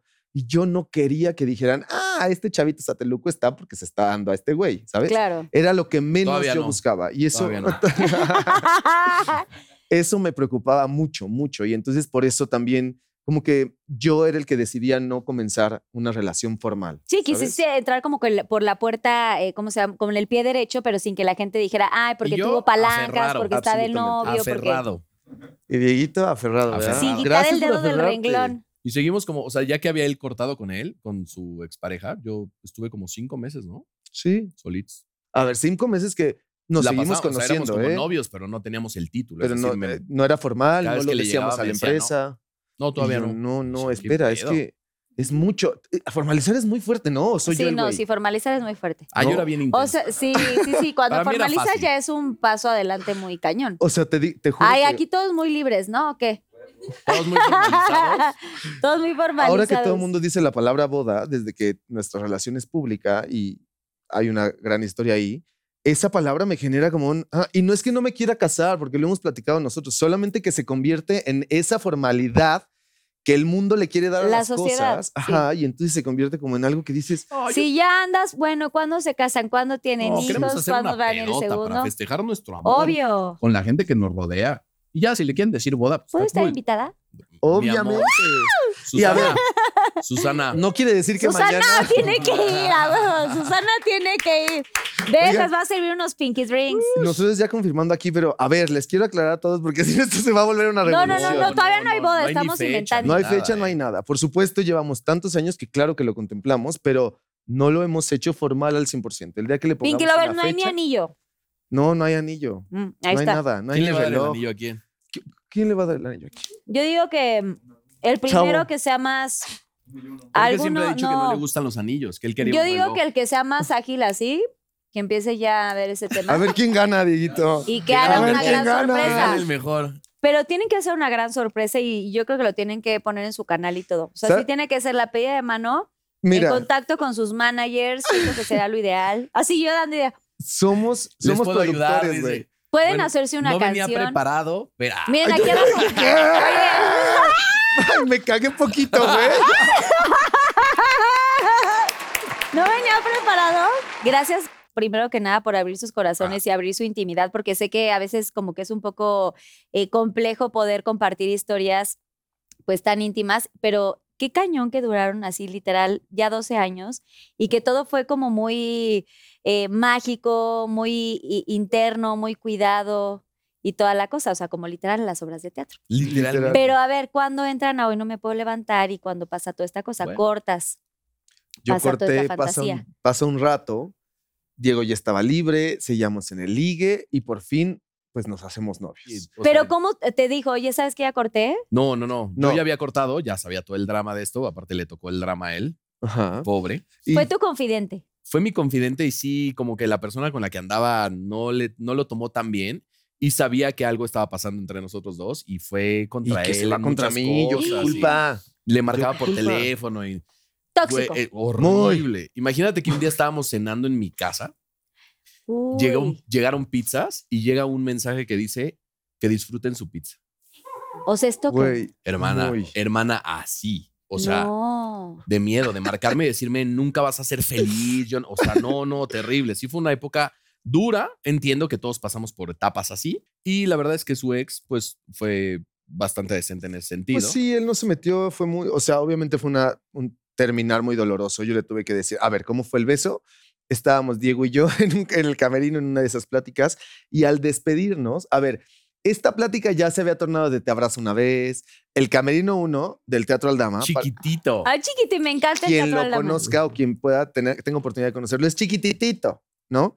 Y estábamos como así, normalmente platicando, así de, Ay. hola, ¿cómo estás? Obviamente la cosa pues se calentaba, ¿no? Ah, Pero claro. no pasaba nada. Y ese día, al despedirnos, ya vámonos, me dice, ¿te puedo dar un abrazo? Sí. Entonces nos damos el abrazo de, bye, cuídate mucho, un abrazo así. Y lo que Todo pegado, todo, todo pegado. De pies, de, pies, a cabeza. a cabeza pegado. Abrazo y cuando nos separamos me da un kiko, ¿no? Así. Y que se me arma. No, nunca lo hubiera hecho. ¿Por qué? Madre. Teresa de Calcuta, ¿En Ansaldo. ¿Qué, qué te, ¿Qué te pasa si ¿Por yo qué tengo me novio? besas? ¿Qué Exacto, te me aplicó pasa? ese y yo decía, Dios Yo no soy Ay, de perdón. esos. Y ya y de ahí. eso me hizo a mí decir, güey, esto está mal. O sea, no puedo seguir teniendo una relación. Había pasado un besito, pero esto ya, ya, o sea, Sí, ya tú, ya todo tu ser estaba aquí y tu, y tu conciencia estaba pues en Sí, una relación y- que y la verdad- más, estaba más aquí. todo mi ser estaba encima de otro ser. No, y ahí, y eso hizo que yo dijera, basta, no, o sea, yo no soy esa persona, yo no soy, yo no pongo el cuerno, yo, a mí no me gusta, y me hizo sentir muy mal, una cruda moral, güey, como si hubiera ido al antro y me hubiera tomado todas las botellas, fue terrible, Diego se fue de viaje, yo me quedé en México y fue como, ¿qué pasó, güey? Y entonces, mi novio regresa, mi novio de esa época regresa, y el primer día, en cuanto lo vi, quedamos de vernos en el gimnasio, vamos al gimnasio juntos, quedamos de vernos en el gimnasio, entrenamos y saliendo yo ya no aguantaba Sí, no. Y se acusó. y me acusé. Me acusé en un momento bien triste porque él venía del viaje eh, como recapacitando todos los problemas que ya teníamos, queriendo solucionarlos. ¿sabes? Y justo cuando se lo dije, en- me dijo, ven, te, te tengo una sorpresa en el coche. Y yo, "Ah, pero ah", así, ¿no? Nos subimos a su coche y me dice, espera, escucha. Y empieza a sonar música, una canción. No les voy a decir qué canción. y me da una carta y en esa carta venía, perdóname tal, todo va a estar mejor, voy a mejorar, las cosas van a estar así. Vamos a negociar esto, si es que no sé qué. Era una carta hermosa, hermosa, hermosa, hermosa. Una canción hermosa que me hizo romperme de llanto. Y cuando empecé a llorar me dijo, no, tranquilo, todo va a estar bien. Y yo, "Ah". Si él pensaba que estabas llorando por la situación, De pero Sí, no. amor, sí, güey, sí, así sí, sí, va a sí, cambiar. Tú fue- ya estabas fue- enamorado Fue de algo alguien muy, más. algo Y muy... sí iba a cambiar, pero por otro. Quería decir más bondadoso, pero. Dejé de leer la carta, no la pude terminar de leer, porque yo veía que todo lo que estaba leyendo venía muy bonito. Y la verdad es que yo O sea, venía faltaba el anillo después de eso. Sí, sí, era algo como, pues ya sabes, esta carta de reconciliación que te prometo todo, luna y estrellas y anillo y Sí, todo. a mí me y- pasó también. y dije, tenemos que hablar, pasó algo. Y enseguida él me dijo, es Diego, ¿verdad? Tal cual, Pero es que espérate, como un mes antes tal cual. era las 100 representaciones o 200 representaciones de Timbiriche el musical. Y como él trabajaba en la empresa, fue y yo le di boletos. Cuando llegó, me dijo, ya llegué, salí a darle los boletos. Cosa que nunca hacía. Porque cuando ustedes han visto a un productor repartir boletos en la banqueta del teatro, No pasa, ¿verdad ¡Nunca! que no? No pasa. Bueno, No. pero yo se los quería dar a él. Lo Ahorita hace nunca la mesa. por Y mí. quería checar que Mira, Diego fue, quería checar la calidad del producto. Dije, vamos viendo Diego que- fue a mear el territorio. ¿no? Sí, ya, esto Y es lo- salí yo, ¿qué onda? Les dejo sus boletos. Y yo, Mucho gusto. Y güey. dice que me di la vuelta. Ah, no. Hubo un problema ese día en las 100 representaciones. Se paró la, la iluminación de consola. Se frició al principio del, prim- del segundo acto. Y entonces la producción, ya sabes, sale por todas las puertas y corre.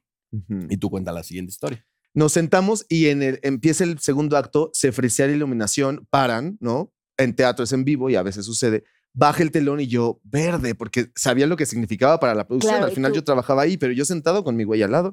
Y me quedo así, volteo y veo que Diego viene corriendo en la escalera, en las butacas, taca, taca, taca, taca, taca, taca, y se mete a una puerta de donde solo entra la producción. De producción. Y dije, claro, ya se fue al backstage. Él, él tiene que resolver, pues está produciendo. Entonces hice esto, lo vi bajar y se mete. Y cuando volteo aquí, mi novio me está viendo y me dice, está guapo, ¿verdad? Y yo, ¿qué? Y yo, verga, ¿Me negaste? ¿qué? de verdad que me freseé. Fue como, ¿qué me está diciendo? Porque claro que yo lo pensaba, lo había sentido. Dije, ¿qué? Y me dijo, sé cómo ves a las personas, te conozco. Solo ten cuidado, ¿va? Y yo, Nada que ni ver. al caso, güey. güey. Pero bueno, nos saltamos a cuando paré la música y le dije, tenemos que hablar. Y te dijo, es Diego. Es Diego, ¿verdad? Y yo, no, primero lo negué, yo no, y me dijo, no, no digas que no. Te vi como lo miraste esa vez, me empezó a recordar. Obviamente él se empezó a enfurecer, obvio, normal. Me decía, ¿qué pasó? ¿Qué hiciste? Y yo, a ver, a ver. Todo el mundo se va a enterar que mentí. Solo le dije, le dije, nos dimos un beso. Y ahí, güey, me bajé del coche y le dije, please, paremos. No es, o sea, no hay discusión aquí. Lo que te estoy diciendo es que fallé y afronto las consecuencias. Se acabó, ¿no? Y él eso no lo aceptaba, ¿no? Él no quería terminar. A pesar de estar muy enojado, pues no quería terminar. No quería, se y esa aferraba. etapa fue complicada, ¿no? Yo estoy así, mira. Sí, yo ya también quiero Espérate, patitas. güey. Me Miento. bajo del coche. Y te persigue. No, no, le dije, se acabó. Me atropella.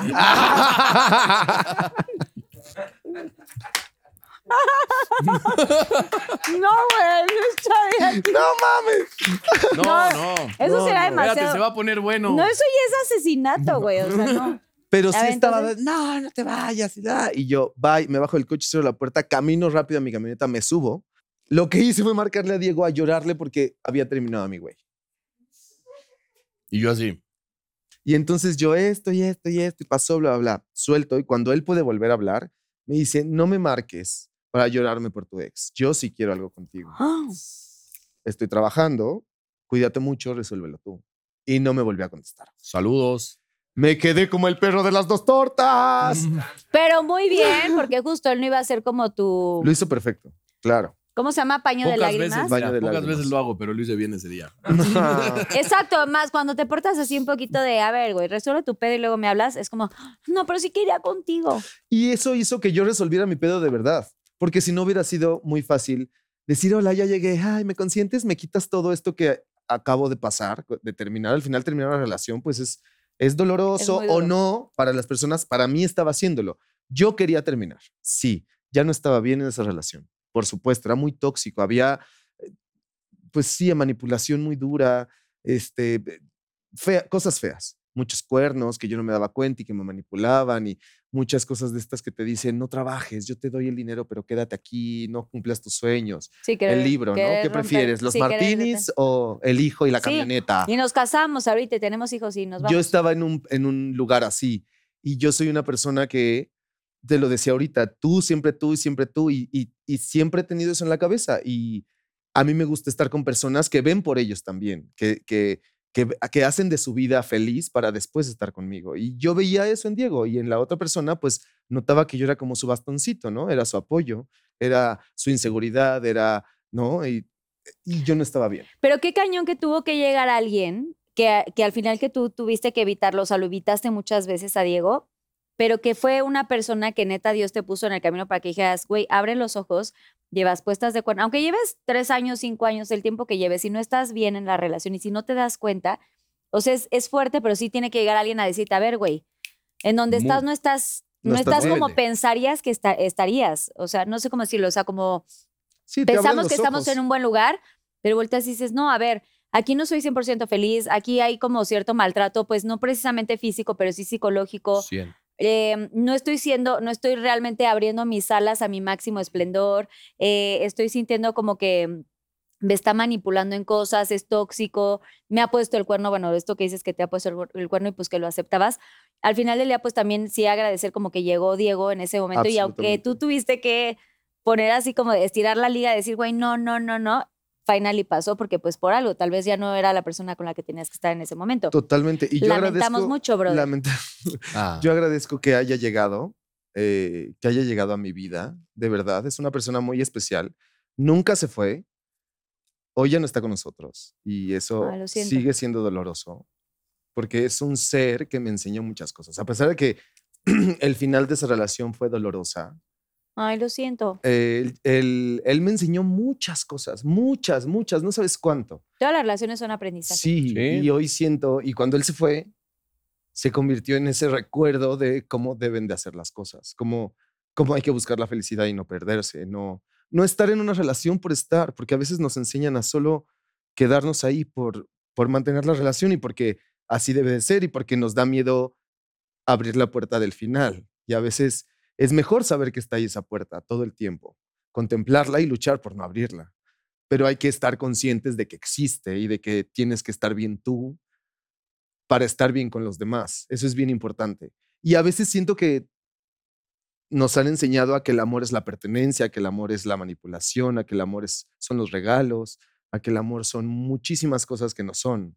Y yo creo que el amor es estar feliz contigo para poderlo compartir con alguien que esté igual de feliz consigo mismo. Y, y así... Compartir esa felicidad. Es que así es la única manera en la que va a haber frutos, ¿no? O sea, es la única manera en la que esa relación va a progresar y vamos a poder ser felices mucho tiempo juntos. Y así es como Diego y yo hemos llevado esta relación. Obviamente hace rato tú me decías, fue, ha sido súper lindo y qué bueno que se consumó y todo, y sí, pero somos conscientes que ha sido muy difícil personalmente, porque controlar el cerebro, controlar las emociones, controlar la toxicidad, con la que ya venimos todos, porque vivimos en esta sociedad, eh, es el trabajo diario que nosotros nos hemos planteado y por eso creo que seguimos juntos a pesar de muchísimas cosas, a pesar de haber estado mucho tiempo en el closet individualmente y como pareja, a pesar de a veces tener problemas de trabajo, porque somos socios y nos gusta trabajar muy bien y somos exigentes y antes de exigirle a todos los demás nos exigimos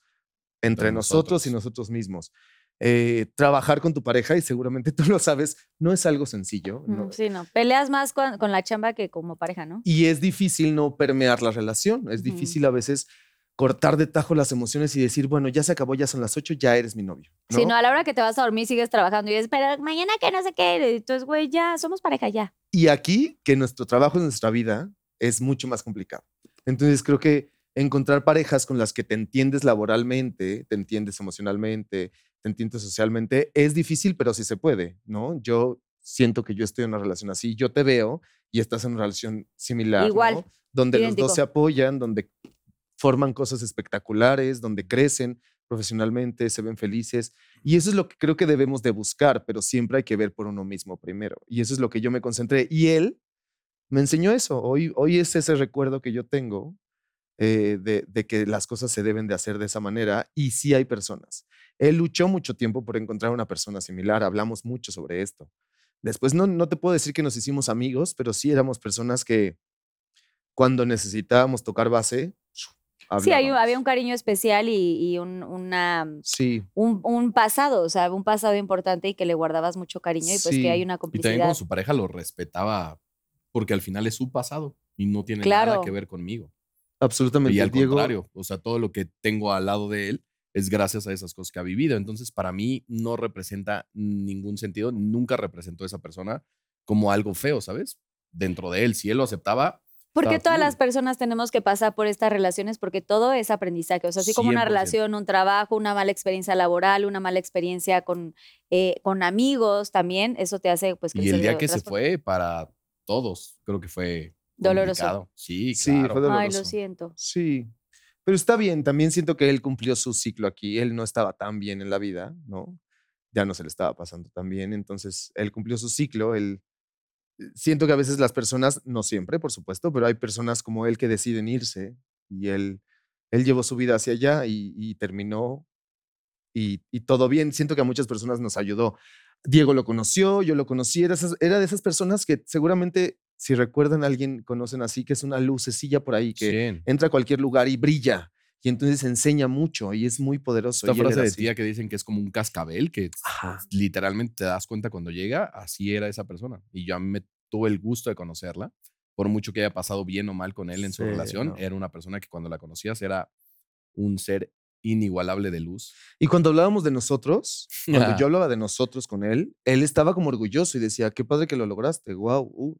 ¿No? Siempre era como, "Mm, Sí, pues hasta qué después, lo, padre". ent- después lo entendió. Pero lo aceptaba y, y lo aplaudía. Decía, pues qué chido, güey. Qué, qué padre que además tenemos eso, como que con nuestros ex, casi con todos, nos llevamos muy bien, incluso los dos. Sí. Hay, hay exes míos que con los que se lleva Jorge mucho más que yo Sí. ahorita, wow. que se Sí. hablan y que ayer lo invitamos al estreno y que la pasamos bien, porque Es que, a ver, es lógico. Yo creo que esas cosas, y de verdad escúchenlo allá en casa, al final, si yo tenía una gran relación con alguien y la pasé bien y eh, hubo un momento donde hubo un cortón por algo, quiere decir que tenía algo igual que yo, ¿no? Que teníamos una complicidad grande. Y si yo tengo esa misma complicidad con él, es- quiere decir que con esa persona la va a tener. Claro. Porque algo afinidad. debemos de tener de en afinidad. común, Y a afinidad. mí me encanta presentar ese tipo de personas, como decir, hey, viví cosas increíbles con él, que hoy nada tienen que ver con mi relación, incluso tienen relaciones extras ahora ellos y así, y nos llevamos bien, somos amigos con Qué muchos de nuestros ex. Qué fregón. Pues besos hasta el cielo. No vamos a decir nombre, pero besos hasta el cielo a, 100%. a, a él y que Dios lo bendiga y que pues nada. Que, que todos los aprendizajes en la vida son importantes y las relaciones. Puede haber cosas medio turbias en el camino, pero siempre algo, algo vamos a aprender de ahí. Y esto me lleva a los Pinky Shots, que son los, las preguntas de los Pinky Lovers. Ya pregunté demasiado, ahora les toca a los Pinky Lovers. Vente, Ay, Susana Dios. Unicornia. No. Pinky Shot. Soy Pues a gran ver, youtuber. Agarre Ah, cada quien. ah, Diego, porque- sí, sí, Primis. sí. Cada quien, quien quiera empezar aquí a cámara 3, Está por favor. Ahí te va. Venga, Diego. Dice así. ¿Cuál ha sido la peor broma que se les ha salido de control? Arroba Eunice Gons. Es tu tía, Mm. tu prima. La broma que se nos ha salido de control, yo creo que la última de Susi Moraes, ¿no? Ay, sí, y fingimos un asalto en nuestra casa. Ay, no. Ok, eh, para los que no nos conocen, ver, en nuestro canal de ¿no? YouTube, ahí les va el contexto. En nuestro canal de YouTube mm, eh, hay muchas vistas en los videos que hacemos de bromas. Y como buenos productores nos gusta hacer bromas muy producidas. Eh, hace un par de meses encontramos a una creadora de contenido que es menor de edad inclusive. Se llama Susi Moraes. Tiene como 14 millones de seguidores en YouTube y la conocimos y conocimos a su familia y le dijimos al papá que si le podíamos hacer una broma. Pero no sabía de qué tipo. Pues el papá sí, El papá se sabía. y como que a ella medio le dijo así como de, ay, vas a ir a grabar con los rulés, igual es una broma o algo así. Y entonces cuando llegó, le hicimos creer que estábamos grabando otra cosa. Y con mis amigos del SEA, invité a un amigo del SEA que se llama Fer, y le dije, oye, necesito a alguien que sea muy buen actor para que nos ayude a hacer realmente un asalto real, porque como que ya hemos pasado por experiencias, hay muchas bromas que grabamos y no salen y no las podemos sacar. Porque no salen. no salen, Ah, ya la gente ya ok. sabe El que le vamos no a hacer una broma. ella. Ok. Entonces, eh, pues hicimos como que llegó mi amigo, que se supone que el internet no servía. Entonces llegaron a revisar el internet y ahí empezó la broma. Pero también a mi amigo se le pasaron las manos. Sí, rompió un jarrón. Rompió un rompió Una silla. empezó a aventar cosas. La otra persona que habíamos contratado, que era un extra, empezó como asaltante peroñero a decir vulgaridades así de te va a Sí, cargar duro, la, duro, duro. ya sabes, duro. Y ella se empezó, o sea, le empezamos a ver que ya nos, o sea, que Ya estaba, estaba muy, mal asustada. No, muy mal. de que nos tardamos en sacar esa broma como un mes y medio, le dábamos vuelta, le O sea, se le salió de dábamos- control el sí. pedo. De hecho, por ejemplo, nos lo desmonetizaba YouTube el video porque había exceso de estrés de, de Susi. Ella estaba muy, muy estresada y lloraba mucho. No, no la podíamos sacar de la broma. O sea, ¿Está estaba- todavía viviendo en Está, YouTube? vayan a nuestro canal de Sí, YouTube. vayan a ya. nuestro Está canal. a ver, muy vayan al canal editado. de los rulés. ¿Cómo se llama? Cuando Este, terminen. Susi. ¿qué? Este- Broma asalto. Si le ponen broma, Broma, asalto, asalto, los rulés, va a salir. Ahí Es muy Uf. fuerte. También le hicimos una vez eso a Dana Paola en su casa. No pero los asaltantes éramos nosotros. Fue más que Fue rápido. nuestra primera broma. Fue nuestra primer broma, claro. Nos pusimos medias. Ay, no. tarados, güey. ¿Y tú qué hiciste? ¿Te agarraste los chinos? así adentro, así todo, ¿no? Y nos- Llenamos de humo la casa y todo. Le hablamos al chofer de Dana. Dana venía regresando de una gira, No, de de, un viaje de Bora Bora. Venía de Bora Bora, de vacaciones. Entonces le hablamos al chofer de Yo Dana. está relajada y llegó al estrés, güey. No, ¿A qué hora llega? rompió. Oye, ¿tienes llaves? Sí, yo tengo llaves del DEPA. Perfecto, nos vemos ahí. Nos ayudó todo su staff y empezó la broma. Nos metimos, rompimos cosas a su departamento. Pero ella que llegaba. Ella llegaba tipo 9 de la noche, Ajá. ¿no? Yo creo. Y Pe- entonces se supone que nos cachaba como robando la casa. Ah. Entonces prendimos una bomba de humo para que hubiera humo, rompimos un chorro de cosas. Cuando abre la puerta, traía una taza que había traído de Bora. Que le regaló su prima. No, man. Y la tiró. La tiró. Y, nos, y nosotros nos hacemos como de, ¡ah! como de que nos cacharon y, güey, se le cae la taza y unas cosas que trae Sale ahí. corriendo. Obviamente él ya vio dos güeyes en su casa. Tira la taza en la puerta, tira la taza y se va corriendo así del departamento. ¿Y qué hace? Se ¿Y tiró qué? en el pasillo así, toda paniqueada. Y empezó a gritar. Claro, la agarramos y somos nosotros, pero nosotros con las medias. Hermana, hermana. Hermanas, somos. Aparte, nosotros. Danita tenía No, como eh, 19 años. Y la taza de Bora Bora. No se le hemos recuperado. Les gusta mucho usar el sarcasmo, o sea, en en sus videos. O sea, sé que sí hacen muchas bromas, pero ¿hasta qué punto? Porque pues ahorita de pronto la gente es medio ansiosa, ¿no? No, sí, deja todo. La plataforma también, no deja que subamos mucho contenido así, pero sí. no nos sí, deja no monetizar. nos deja monetizar, Pero sí nos gusta, claro, claro. y que también nos gusta ya la gente ya no cae tan fácil. O sea, porque empezamos a hacer algo y estamos nosotros y empiezan a preguntar. Es una broma, ¿verdad? Eso me Es una lleva, broma. eso me lleva a decir el estrés que nos va a causar porque estoy a punto de ir a la casa esta de los sustos que tienen. ¡Eso! A ver, cuenten rápidamente antes de que Jorge de, de su pregunta. Aquí ¿Qué ya tengo onda mi con- pregunta. ¿Qué onda con su casa? Yo voy a llevar a toda mi banda de amigos, pero me da un estrés porque es una casa gigante que de los sustos, pero yo ya vi que había como una Motosierra. no motosierra de Mm, Hay que yo muchas. yo he estado muy tranquila últimamente, bueno, obviamente trabajando mucho, pero he estado muy san- muy sana y tranquila, entonces siento que me va a dar mucho estrés. No, hay que ir a sacar el estrés. Ahí gritando. lo sacas, te juro. Bueno, les cuento ¿En todos qué? los A ver, que- ¿en qué consiste? Contexto. Contexto. Acabamos de estrenar una experiencia de terror que no se pueden perder. Es la Carpa del Terror de Fede Vigevani y los payasos de la La más grande que ha habido en México. La más grande que ha habido en México y la mejor, se los prometo. O sea, tenemos Y la más 20 barata. Y la más barata, 350 pesos nada más. Estamos en- por nuestras tierras, Por Periférico nuestras Norte y Mario Colín. Por ahí por donde está Mundo E, para la gente que está en la Ciudad de México, vayan. Es una casa del terror de 8 a 12 minutos, de sustos, de saltos. Tenemos más de 20 actores allá adentro interpretando a los payasos de la Deep Web.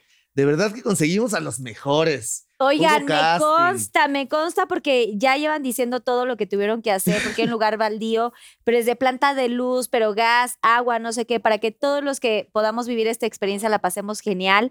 Eh, obviamente yo voy a estar por ahí próximamente. Es una gran que me da experiencia. No nervios. solo es la casa del terror, sino la carpa además tiene amenidades, hay juegos de Food destreza. truck hay y food tienen trucks, comida, ¿no? Y Hay drink. comida y todo. Ahí todo van a encontrar. o sea, unos pinky drinks. Necesitamos unos pinky Tienen que tienen drinks. bebida, pero váyanse ya precopiando. desde Váyanse precopiados, por favor, para que entren a la casa con valor. Y si ¿no? es familia, vayan a pasar un rato cool el fin de semana, a comer, a jugar algo de destreza Sí. y después entran a la casa del terror. Les juro que la van a pasar increíble. Es como feria, hay canicas y así. Sí, Canicas, ¡Ay, hay todo. Sí, sí, para-. ¡Muero de emoción! Sí, sí. Te puedes ganar la alcancía, todo, todo, todo. Podemos poner aquí la dirección abajo para que. Por la- favor. los Pinky sepan. Norte. nos yo también voy a estar por ahí próximamente. Este, pues ya, ya estamos próximos. ¿Cuándo termina esta carpa? Hasta el 5 de noviembre vamos a estar ahí. En Estamos abiertos días más. todos los días. y si nos alargamos dos días más, ¿no quieres? Pues podría ser. Oh, ya, vamos, sí. Vamos viendo. ya estamos soltando más dinero, hermano. Un poquito más. ¿Te haces productora? Hasta el 7, claro. Dos Comenten días acá más. abajo. Hasta comenten. el 7, comenten Pinky Lovers, pero sí hay que ir, por supuesto. Pero bueno, esto es, eh,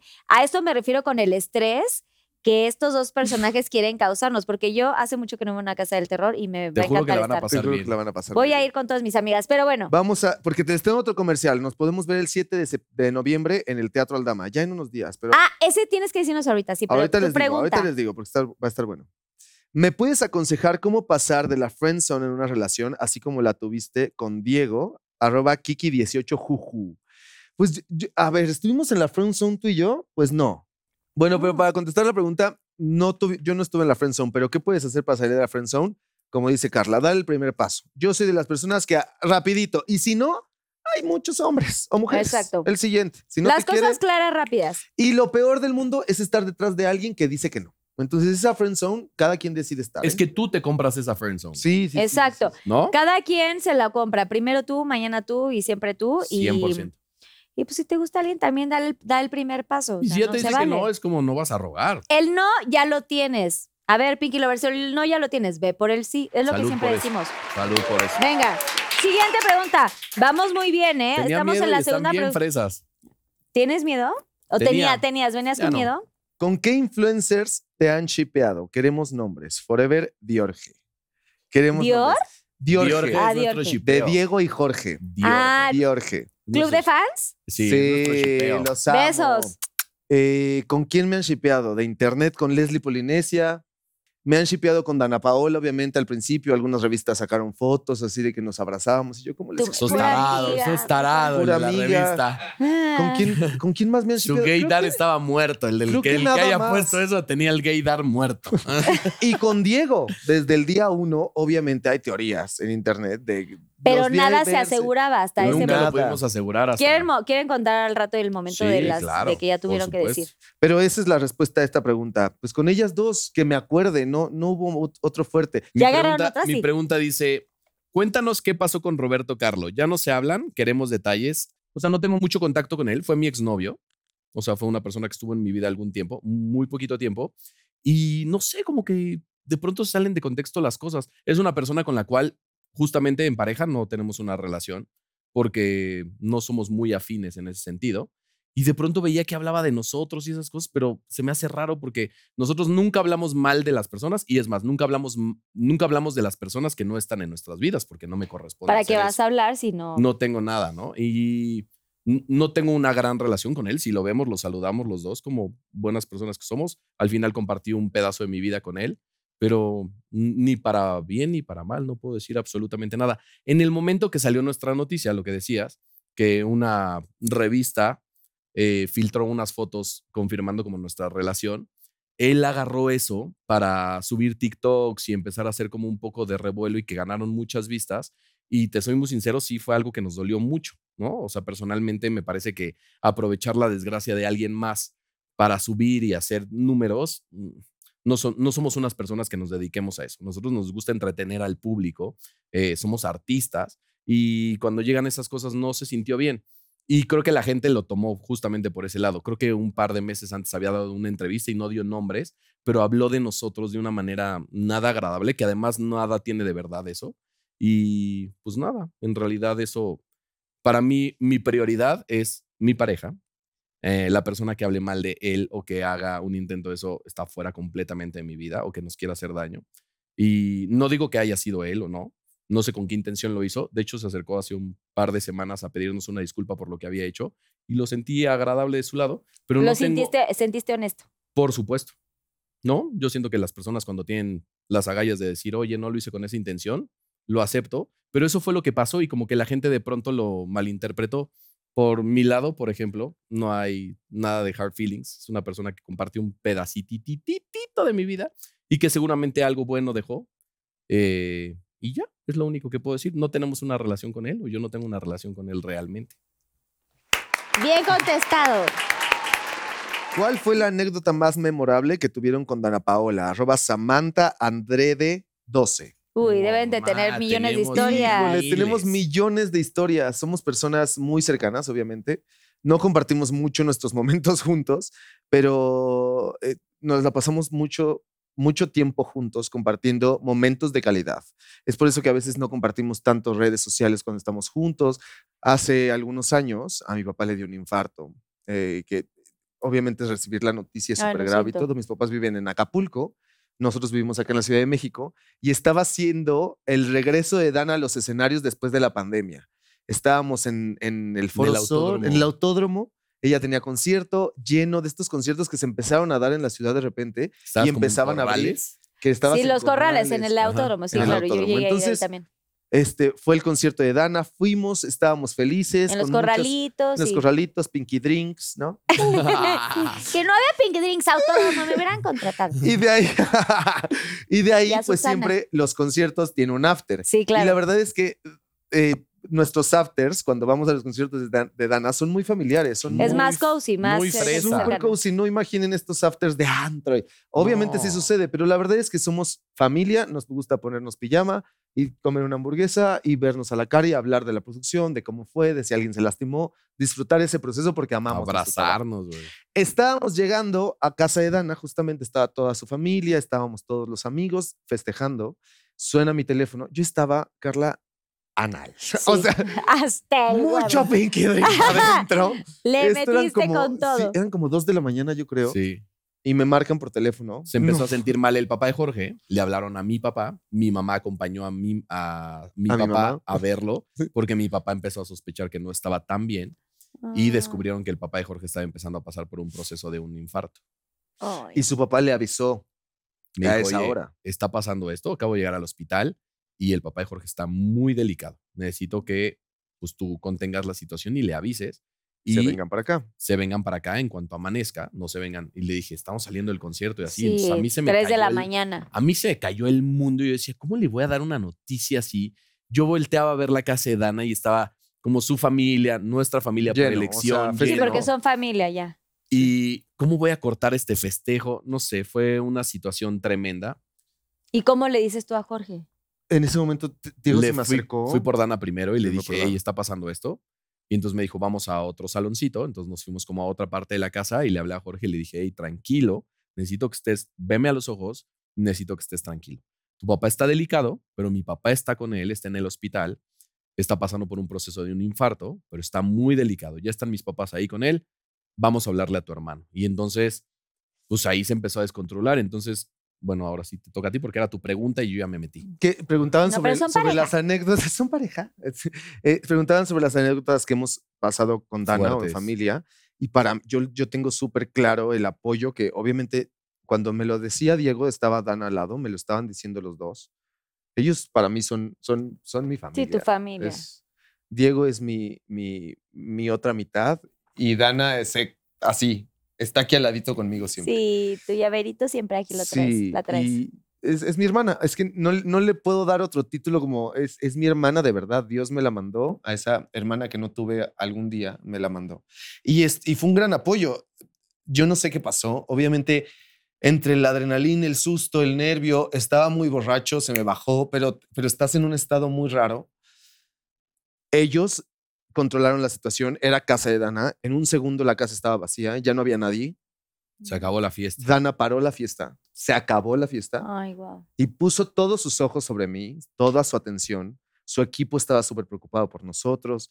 E- Es decir, ella volcó todo su festejo a darme la atención a mí. Porque Que era un día importante pasando- para ella, Claro, ¿no? era su regreso a los escenarios, era todo. Y ella, yo le agradezco con todo el corazón y con el alma, como preocuparse por mí en momentos tan importantes para ella.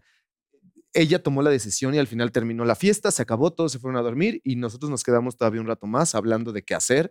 Ella me tranquilizaba, me decía, "Es- tomaste mucho, toma agua, tranquilízate.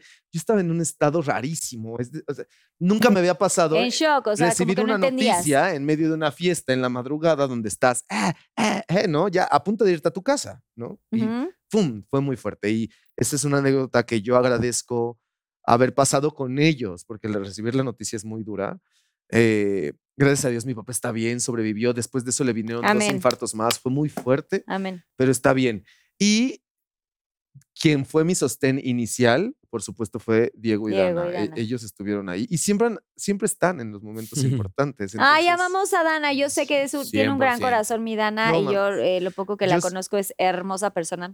Le mandamos besos. ¿Cuándo vas a venir a Pinky Promise, vi- yo- muchas personas eh, lo coincidimos, ¿no? Conocen obviamente a las figuras públicas, a la Carla famosa, a la Dana famosa Hoy y es todo. hermosa persona. Y, y yo estoy completamente seguro porque lo vivo todos los días del gran ser humano que es detrás de esa gran artista. Es un gran ser humano. No, su voz es brillante. Siguiente ver. pregunta. Puro chisme aquí, ya preguntaron de ley. ¿Cuál ha sido el peor problema al que se han enfrentado como pareja? ¿Cómo lo superaron? Híjole. Mira, ahí viene muy, muy en cuenta nuestro libro. Sí. A Vamos. ver qué onda con el ahí te libro. va. En el libro, eh, ¿Pero qué libro? es que mira, Les vamos a platicar. Tenemos Hace- un libro que se está estrenando. que se llama Love Rules, evidentemente por nuestro nombre que, que Sí. tenemos en YouTube, que se llama Rules, y haciendo como una analogía a las reglas del amor que nosotros tenemos desde hace 12 años. Que estas reglas cambian y mutan todos los días, que me parece que como pareja es lo que debemos de estar abiertos, a que Claro, las- a que las reglas deben de cambiar y lo principal es la comunicación Y evolucionar. y evolucionar. Y creo que uno de los principales problemas que hemos tenido como pareja de pronto es la comunicación. Claro. De pronto el quedarnos callados a algunas cosas que no debes de quedarte callado, el dejar de ver por ti. Tenemos una regla que es primero yo, después yo, después y al último yo. Después serás tú y juntos seremos en pareja.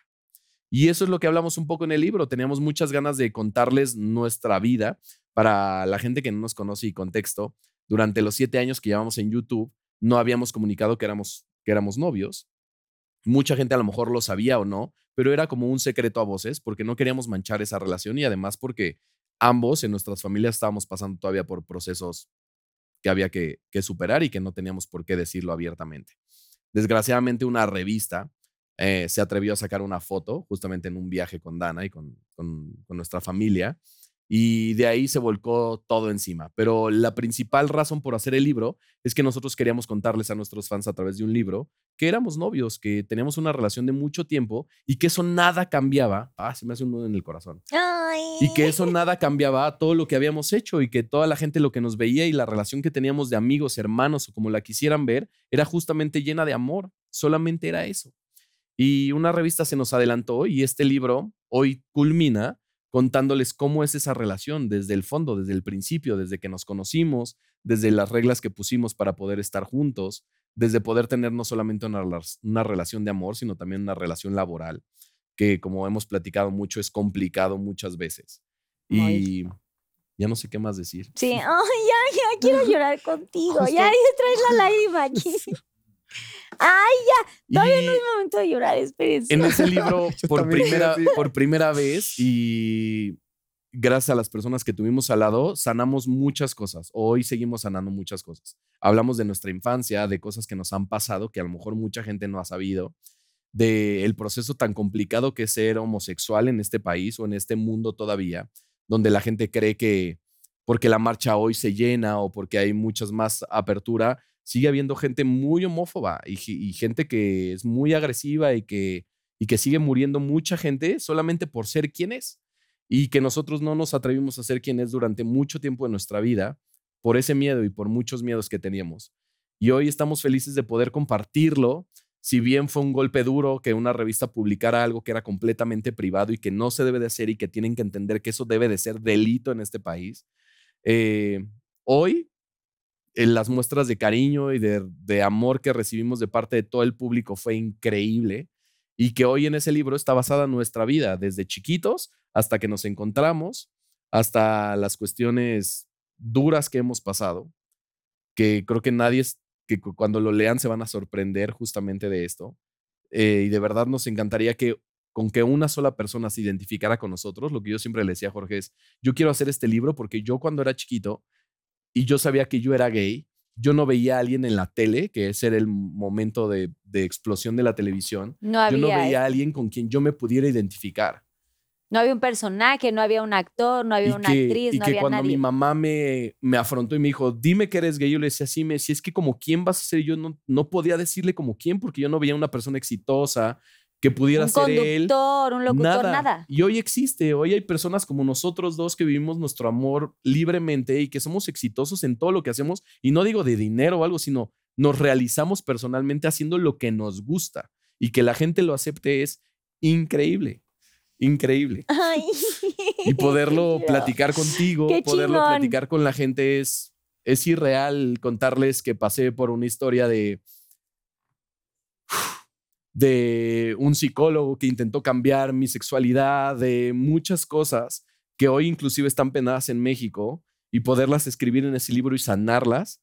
Hablo por mí y seguramente Jorge tendrá como todas sus experiencias. Es increíble y es increíble que pueda hoy estar en todas las librerías de México, inclusive de toda Latinoamérica, Wow. y que alguien, un chavito de 7, 10, 15 años, se siente identificado con nosotros y puede decir, claro que Quiero puedo ser, ser esa como él". persona, Sí. claro que puedo ser exitoso, claro que puedo dedicarme a lo que me gusta, no importando que mi familia, mis amigos o la sociedad entera hablen mal acerca de eso.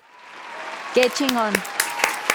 Felicidades a los dos. Ay, no, es que yo ya también quiero llorar. ¡Ay, mi! ¿Qué? ¡Ay, gracias! ¡El libro de los rulés! A este ver, es para ti. Ay, Muéstralo qué aquí a nudo en la cámara garganta, pero Este tres. es tuyo, este es Lo- tuyo.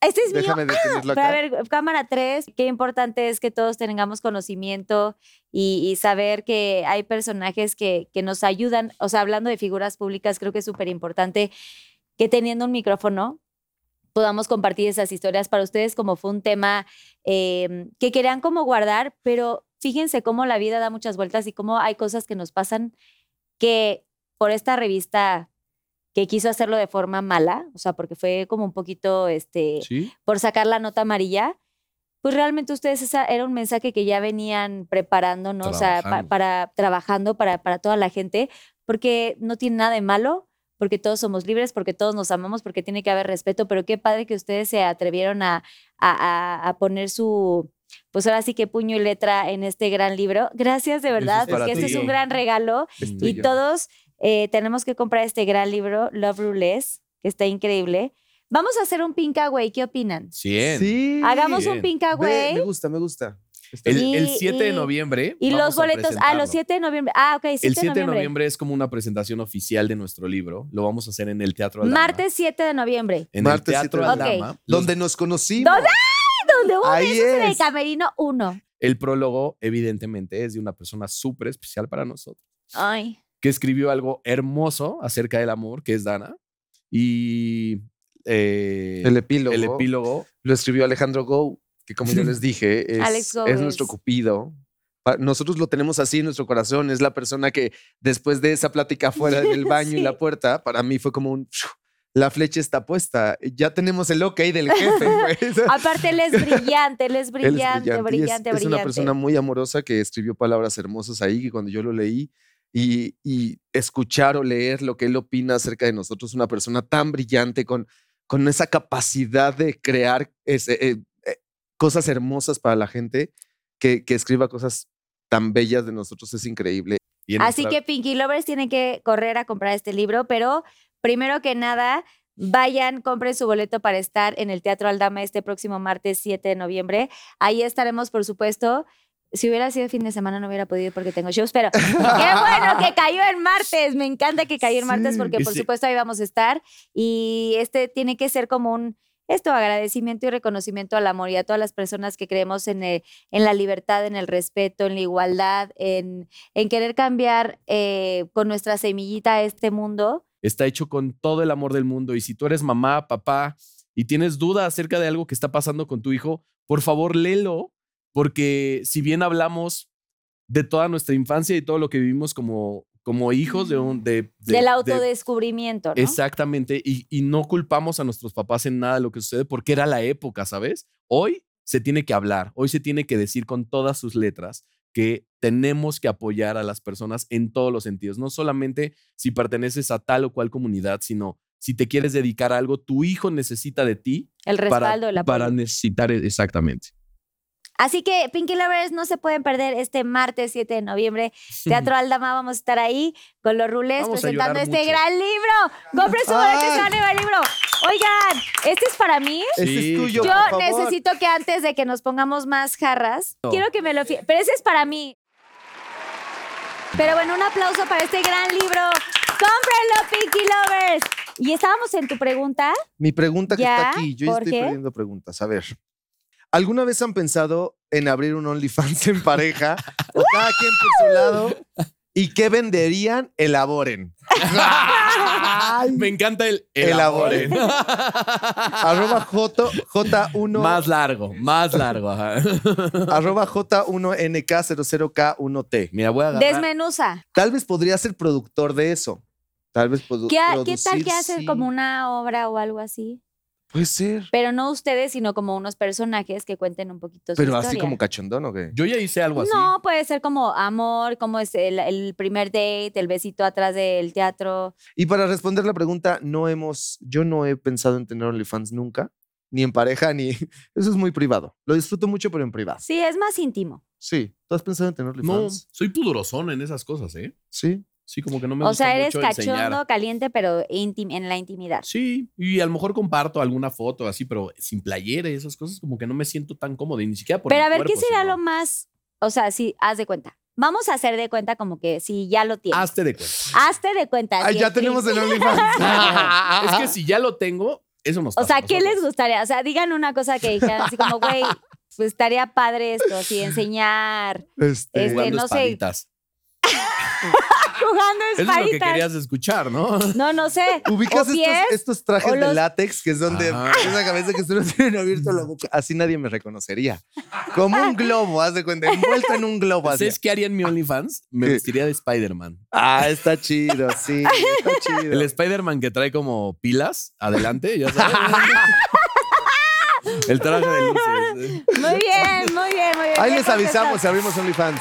Les van a avisar, Pinky Lovers, no lo duden. A ver, siguiente A ver, pregunta. Una más. Jorge, ¿tienen planes de boda? Y para los dos, ¿les gustaría tener hijos? Arroba Julivero. Me, me retiro. Gírale ahí. Gírale ahí. Ay, Dios, y si no No, quiero a ver, espérate. responder, si ¿Tienen planes de boda? O sea, no planes, pero les gustaría casarse. Nos gustaría Podríamos casar- ayudar a la Sí. Pinky ¿Te Lovers. quieres casar conmigo? Sí. también. Ajá. ¿Planes de boda o de festejar esto? Claro que lo tenemos, todavía no tenemos la fecha. Les voy a ser sincero. Nosotros dijimos, cuando cumplamos 10 años va, de novios, va a ser como ya, ¿no? Hacemos. Si esa década tenía que festejarse. Esa década llegó en 2020. Y, Y en pandemia. vino la pandemia y nosotros, a a ver, a ver, no- ni siquiera estamos fuera del closet, nadie lo sabe, nuestros seguidores no lo saben, está la pandemia, el show se nos acaba de caer, fue terrible y entonces decidimos como alargarlo y vino toda esta bola de cosas de salir del closet primero, porque si decíamos, si nos queremos casar, No queremos que sea así privado. ¿cómo de repente saco un video de ya me casé con, Sí, con no, el no, rulé o de sea, al lado? O sea, teníamos que hacer las cosas de una Había manera que tener el contexto. y decidimos empezar a escribir el libro en 2020. Pero bueno, ya hablamos de que vino la revista y todo se movió de planes, pero pues al final la boda o el plan ahí está, está un poquito en stand-by. Y los hijos, ¿quieres tener hijos? Pero Te sí lo les gustaría tener bebés. Para aclarar, ¿no? Para tener Es que mira, ¿Sí les gustaría como tener que bebés? Ha, ha habido varios años donde yo digo, hey, tengamos un hijo ya, de una vez. Y me decía, no, como que estoy muy joven y tenemos muchas cosas. Bueno, va. Y así nos, hemos, nos hemos ido como intercalando esa, esa parte. Y hoy por hoy, o sea, yo a mí me encantaría tener a un hijo, pero no le encuentro momento todavía. ¿Sabes qué pasa? La vida, nuestra vida laboral, y tú lo debes de entender, Está está dura. Dura. O sea, Muy loca. muy loca entre que, entre que producimos espectáculos y tenemos una vida también como creadores de contenido. Y eventos. y miles de eventos y cuentas que pagar no- y nóminas y atendernos entre nosotros y disfrutarnos porque también hemos entendido a lo largo de estos años eh, trabajando juntos que no todo es trabajo, que también hay que disfrutar, ¿no? ¿Y para qué quieres más? ¿Y para qué quieres más? Hoy estamos en un momento en, en el que decimos, uy, necesitamos encontrar unas semanas donde respiremos, paremos el tren y podemos continuar como refrescar la memoria. Y pensar en hijos ahorita, híjole, está... Sí, es que sí, es pensar en un ser.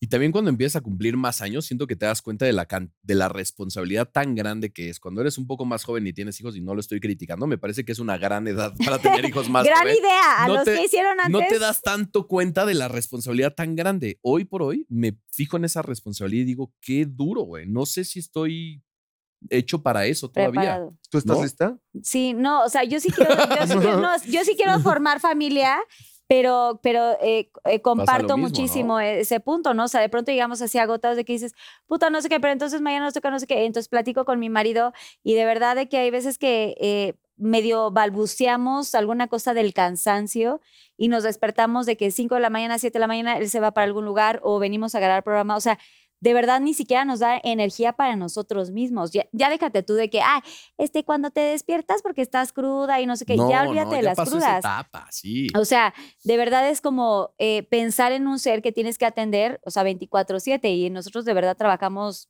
hasta los domingos. Entonces creo que sí es importante en el momento que lo decidamos hacerlo de, de- de buena forma y estar conscientes de la gran responsabilidad. No es nada más Justo. traer al- un ser al mundo, este, porque ay, quiero ser mamá, sino No, claro que no, lo es estamos buscando egoísta. y ojalá que el próximo año se nos dé amén. Que así sea. Que así Tendremos sea. una Pinky. Este, pero, pero sí, todo pasa en el tiempo correcto y los tiempos de Dios son perfectos. Lo que dices es clarísimo, es tomar la decisión de que la vida va a cambiar, porque tienes que Evolucionar y evolucionar y, habrá una nueva responsabilidad. Gracias. Así que gracias. ¡Aplauso! Mani- ¡Aplausos! Manifiéstense rulers aquí abajo. en los Manifiéstense. Rulés. ¿Qué opinan de este capítulo? Ya, ya, Diego, ya tú, ya. Voy yo, ¿Agarraste otra? Voy yo. No, no había Yo agarrado. tengo un relajo de preguntas. Ahí te va. Esas creo que ya ya. las abriste. Dice, ¿qué es lo mejor y lo peor de trabajo de trabajar con tu pareja? Elabora. Uh, ¿Arroba empieza quién? por lo peor. ¿Arroba quién? Ah, Perdón, Diego. dice, ¿qué es lo mejor y lo peor de trabajar con tu pareja? Elabora. Arroba de cajón de cajo H-A-N-A. ¿Por qué se pone en Instagram tan? Oye, ¿qué ¿Qué es es lo, lo peor? mejor? A mí me interesa lo peor. Creo que lo peor de eso es de pronto llevar la relación de trabajo al hogar, a nuestra casa. Y sobre todo en pandemia que trabajamos en nuestra casa durante 24/7, eh, fue complicado. Creo que ha sido de las experiencias más duras que hemos tenido como pareja, de sentarnos y decir, hey, ¿qué está pasando? Porque si la relación de trabajo está siendo mermada, está permeando dentro de nuestra relación personal. Y por mucho, lo hemos platicado, se lo puedo decir a los ojos, mi relación personal es lo más importante que existe hoy en mi vida. Mm. Él, él es, él es mi, mi, mi mitad, literalmente. Yo sí encontré a mi alma gemela. Yo sí lo puedo decir. A mí, abrir los ojos en la mañana y despertar y verlo, me hace muy feliz y poder abrazarlo y poder tener esa persona porque encuentro en él mi otra mitad, mi otra mitad en, en el amor y más en el trabajo. Es ese Pepe Grillo que de pronto incluso he perdido como la noción de decir, no necesito que me digas esas cosas y hoy me doy cuenta que sí lo necesito, que justamente por eso estamos juntos. El tema es, todos los problemas tienen una solución. A mí me enseñaron eso en la producción. Eso es mi, ese es mi trabajo. Si a mí me cae un problema, por más grande que sea, lo tengo que solucionar porque va a haber 900, 1000, 1500 personas formadas en una hora para ver una función. Sea lo que sea, tiene que haber función. Claro. Entonces, en mi vida lo transporto de la misma forma. Es, ok, estamos peleados, ok, no estamos de acuerdo, vamos a hablarlo y vamos a solucionarlo. Es bien difícil, es muy difícil de verdad, pero nos concentramos en encontrarle la solución más en el culpable, en el tú me dijiste, yo te dije. A ver, es lo más complicado del mundo. No estoy diciendo que sea sencillo. Sucede, no. sucede seguido. Y también pedir perdón o decir, no, puta, sí yo la cagué, ya, Ah, bueno, ya, perdón. Pero en eso, este, eso no tenemos ningún problema. Y quiero decir algo que seguramente no está en ti, ni está en mi pareja, ni ha sido la solución, pero a veces la solución es terminar. Y está bien, siempre y cuando tú estés bien. Hay que ver lo que tú necesitas primero. Primero, como dices el libro, primero yo, luego tú y luego nosotros. Nosotros creemos que una relación está hecha de tres personajes. Esos tres, tú, yo y nosotros. Pero primero van tú y yo, los primeros, los protagonistas para poder alimentar el nosotros. Si no, nunca va a pasar. Y eso es lo que nos concentramos todos los días, de manera laboral y de manera personal y emocionalmente para estar bien y para aguantar este mundo que a veces también está lleno de dardos y dardos y dardos, porque sucede. La vida no es sencilla y siempre hay retos. Sí, no, siempre Entonces, es difícil. En el amor también hay que luchar mucho para... para Pero hay que, elegir su- hay que elegir las mejores batallas. O sea, si te vas a pelear, chingón. Si vale la pena, lucha Sí. por él y peléate. Si no, Y lo feliz. bueno de tu, de tu pregunta, Lo bueno de o sea, mía. lo malo de su ¿Cuál era trabajar juntos. no, la mía, la no, mía. Lo Ah, bueno lo lo malo, malo de ser ajá, pareja. lo- eso fue lo Lo malo. bueno, compartir cada que hubo momento mucho de malo. mi- Ah, oye, hubo mucho malo. ¿Cuántos minutos de malo fueron? Vamos a contar el tiempo. Lo bueno de, de nuestra relación es que cuando tienes a la persona que quieres a tu lado y con la cual la pasas bien y trabajas con él, tienes 24 horas al día para pasarla bien. Y eso es increíble. Cuando evidentemente hay problemas. De hecho, la gente que busque nuestro libro, lea el capítulo que se llama No me gustan tus calzones. Lo entenderán después. Pero, y las cosas buenas, lo que te digo, es pasar 24/7 con la persona que amas y que la pasas bien y que además puedes trabajar y crear con él y hacer lo que te gusta. Eso es la mejor parte del mundo. Yo encontré al lado de mí a la persona con la cual puedo disfrutar cada momento de mi vida, desde nuestras cosas en pareja hasta nuestros éxitos laborales. Y eso está La pareja debe de ser tu estabilidad, no tu, no tu inestabilidad, ¿no? O Exacto. sea, si tienes una pareja, nosotros que trabajamos juntos y tenemos la fortuna de encontrar a alguien en el trabajo, está increíble. Y los que no, yo no espero que nadie vaya a su casa a encontrar inestabilidad. De por sí el mundo, la economía, el trabajo, todo es terrible y está súper inestable. No vayan a su casa a buscar inestabilidad. Ahí debe de haber estabilidad. Esa debe de ser Es tu casita. la base, es tu casa. Debes de sentirte bien. Entrar a ese lugar debería de ser lo mejor del mundo con la persona que está esperándote, ¿no? Sentir admiración por tu pareja es Te importantísimo. O sea, todos los días yo me siento feliz y orgullosa del güey que tengo. Y te motiva, porque también estás orgullosa de ver a un güey que le chinga todos Triunfando. los días, que, que es feliz, ¿no? En lo que él haga, está, se ve feliz y te motiva. A mí me motiva ver un Diego que le chinga todos los días, que se para, que se esfuerza. Es súper motivador para mí. Pinky Lovers, tomen nota. Pero tomen más nota. Subrayen No, cuando pues, compren el libro, subrayen todos los puntos que nos Una están última diciendo. ¡Última! Fue difícil seguir su canal con su canal sin Dana Paola, arroba Rules Clips. ¿Fue difícil? Sí, fue difícil. Sí, claro. Sí, fue difícil. Ay, que sí se fue. Fue muy Pero difícil. bueno, estuvo padre porque no le cortaron las alas. No, No, claro no, que no. no, no, Les vamos a contar la historia de cómo fue. Desde que nos conocimos eh, en Hoy No Me Puedo Levantar y que creamos nuestro canal de YouTube, los tres estábamos viviendo como una etapa difícil con nuestras familias, donde justamente sentíamos que no, no conectábamos con ellos porque nuestra vida laboral empezaba a ser muy grande, muy fuerte y entre los tres empezamos a conectar muy bien y decidimos irnos a Nueva York la el primer diciembre a pasar Navidad juntos, sin familia Ay, qué nuestra chingón. propia familia. Y ahí surgió la idea de crear un canal de YouTube porque nos empezamos a grabar en plan cuates y decimos, güey, esto debería estar muy divertido para la gente que no nos conoce y que lo pueda ver. Un par, un año después. Un año después. Un año después. Decidimos ir otra vez a Nueva York, pero ahora pasar año nuevo. Y el, nosotros llegamos el 31, Dana ya había llegado un día antes, y quedamos de quedarnos el 31 y pasar unas vacaciones en Nueva York y irnos a esquiar y no sé qué. Y el día que llegamos, Dana iba a conducir el año nuevo para una cadena de televisión muy famosa. Llegamos al hotel, estaban arreglando y como que la vimos rara. Nos dijo, tengo que hablar con ustedes. Y fue como, "Mm, ¿todo bien? Año nuevo, feliz año nuevo, Times Happy New Square. Year, todo champaña, uh, increíble, vamos. raro. Uh, sí, sí, sí. Terminó, haz Times Square lo limpian en 15 minutos, impresionante. O sea, un mundo de gente y luego. Y luego nada. Una de la mañana, a la mitad de Times Square, nos abraza y nos dice, ¿qué creen? Me acabo de quedar en una serie para Netflix, pero se graba en España, me voy mañana. Mañana. Mañana, cuando nos quedamos siete días más en Nueva York. Fue, Fue- como, ¿cómo? Dijo, hermanos, no tengo ni idea de qué es. Dicen que va a ser una serie increíble, tiene un presupuesto padrísimo. Soy la única latina que va a empezar a trabajar en, en España. En ese momento, a ver, Netflix y las plataformas no eran lo que, lo que No. son hoy. No. Que un latino trabajara para Netflix era imposible. Imposible, no se sí. veía. Para nosotros fue como una dualidad. Por supuesto, era, ¿cómo que te vas? Personalmente te voy a extrañar. ¿Cómo que, cómo que mi alma Estamos en se nuestro va? proyecto, no, Luego, como Rulés, ¿qué, qué, qué va a pasar con Rulés? Pero por otro lado era bravo, güey, bravo. Es ¡Qué tu sueño, chingona! qué chingo- De eso se trata, de, de cumplir sueños. Y, y Dan estaba esperando un proyecto así de grande. Era un paso muy grande en su Lleva carrera. trabajando también toda la vida. Toda o sea, la vida. Y justo siete- hablando de admiración, años, o sea, nuestra guau. gran relación que tenemos es, se basa en admiración. En admiración. Yo personalmente admiro a Dana como persona, como ser humano y el talento que tiene no es porque sea mi hermana. Yo creo que todos en México lo conocemos y en Latinoamérica que nos ven. Es un talento Brutal, enorme y eso depende de una gran dedicación que ella le pone a eso. No es como que nada más nació con, con este carisma y con esta gran situación que tiene de talento. Ella lo genera todos los días, trabaja por ello y por eso le tenemos una gran admiración. Y pues ese día fue fuerte porque al final fue ponernos de acuerdo en una noche porque al otro día a las 11 de la mañana se iba, volaba a España. No la dejaron ni agarrar ropa. Después había vino, forma. vino un revistas de nuevo, chismes, prensa, eh, de la fea, no de la bonita. Eh, eh, a Dana la metieron en un chisme por ahí, en, un- en una revista. Alguien por ahí le dijo, fueron estos güeyes, ¿no? Estos güeyes vendieron la nota, Jorge y Diego, claro, se fueron de viaje con el dinero que la revista les pagó.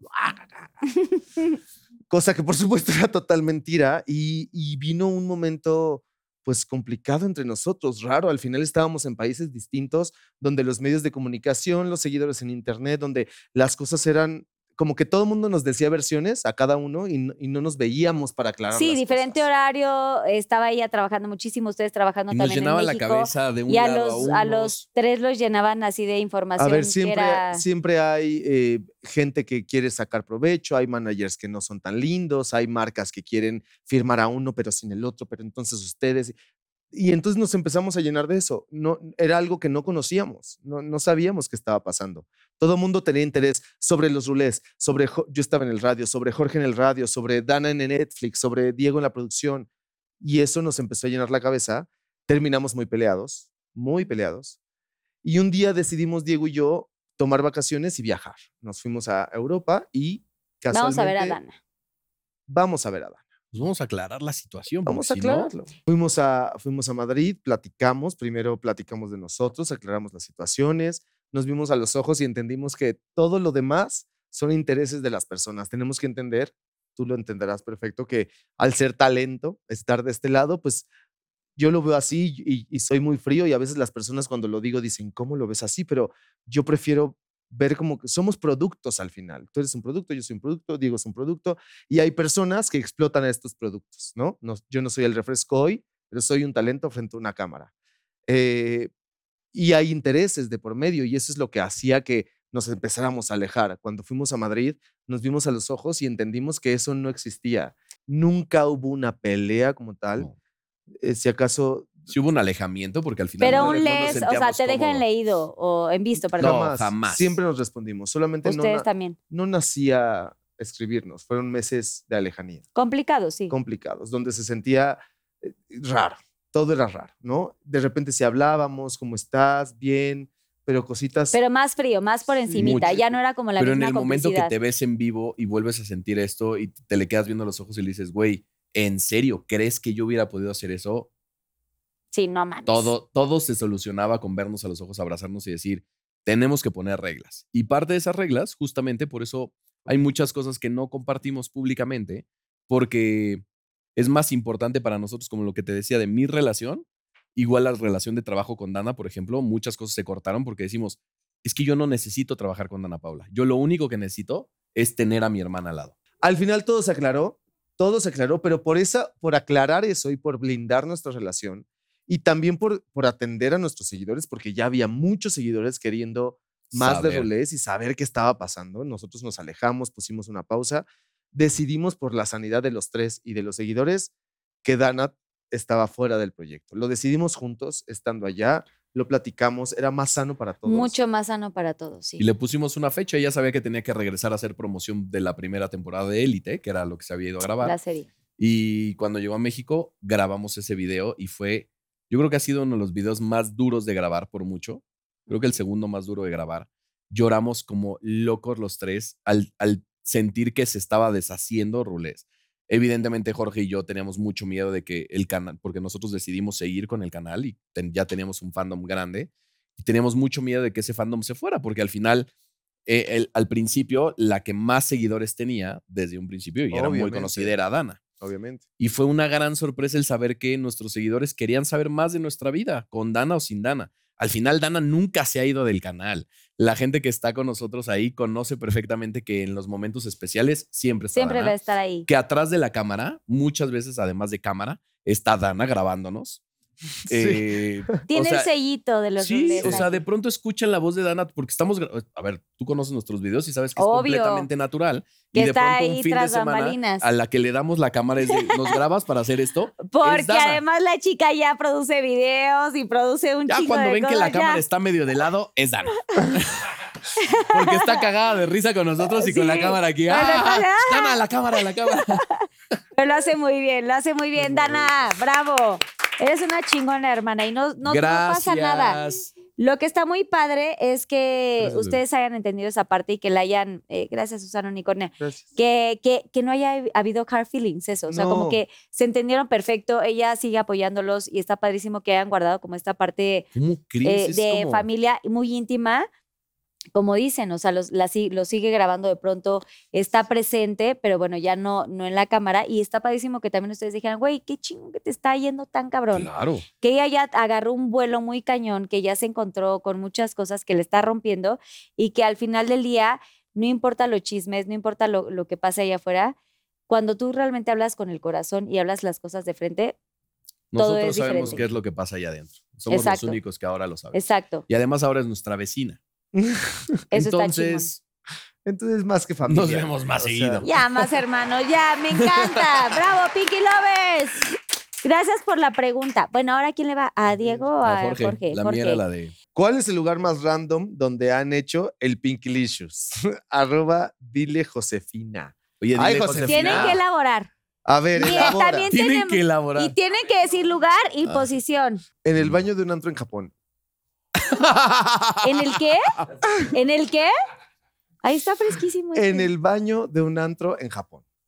Nadie me conocía. Ay, pero pues es que ahí no está tan así, ¿no? Yo estaba en el Dani, antro perdón. Movió su colita.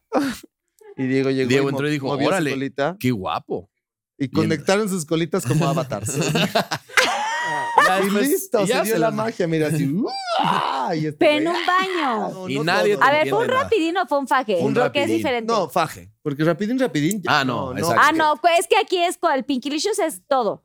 Es Aunque que, sea rapidín, pero No, es que, que sea quieren todo. saber. es que quieres saber todo, Carla. Ah, porque está viendo faje mi sí. mamá, qué faje, pues, güey, hasta en el avión, aunque hasta en el baño. Así, No, en ¿no? el avión está Uh. bien aburrido. No, pues un fajecito rico, un poquito pasado de la línea. No, no todo, no todo absolutamente. O sea, nada entró en ningún lugar. Pero. Pero cuando sí hubo, entraron en algún Ah, no, lugar. pues nos fuimos al hotel después. No, O sea, pero un lugar, eh, por eso, pero la pregunta era como el lugar más. ¿Dónde entró eh, la cosa en la otra cosa? Ajá, ¿dónde hubo así cuevita? ¿Dónde Cuevita. chocaste el carrito de verdad? ¿Dónde chocamos los carritos de verdad Ajá. sin hablarle al seguro? Pero que fuera como así. ¿Dónde, Gillo? Pero que fuera peligroso, random público, o no sé, o sea, que es peligroso.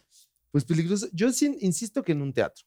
Sí. En el Aldama. El Aldama tiene nuestro sello. En el camerino. Vaya, uno. 7 de En la noviembre. oficina, en la oficina No, de arriba del camerino- En mezanín. el camerino, no, no. En la, en la, mes- en la, En la oficina. Mesa, en la mesa. Ya, me Ya, ya digo, ya Ya me puse ¿En qué mesa? Mi primera oficina estaba en el mezanín del Teatro Aldama. Ajá. Y ahí, Ahí sí. ahí, se, cons- ahí se consumó el amor varias veces. Ok. Varias veces. Entonces está ahí el sellito. Se Sí. dio la prueba del amor. Vayan Pinky Lovers 7 de noviembre martes para que veamos Van a el gran poder ver el- la Conozcan oficina el- del mezanín. a los de la entrada. Quiero mi boleto, quiero mi libro y quiero conocer el mezanín. Quiero oler el mezanín. Quiero, Quiero- sentarme en ese sillón. Sentir la vibra del el mezanín. sillón por de las contrataciones. Gracias. sí. Responder a la pregunta, creo que un teatro puede ser lo más random. Bueno, aquí acabaron los Pinky Shots. ¡Bravo! Ok, vamos al. ¿Han jugado basta?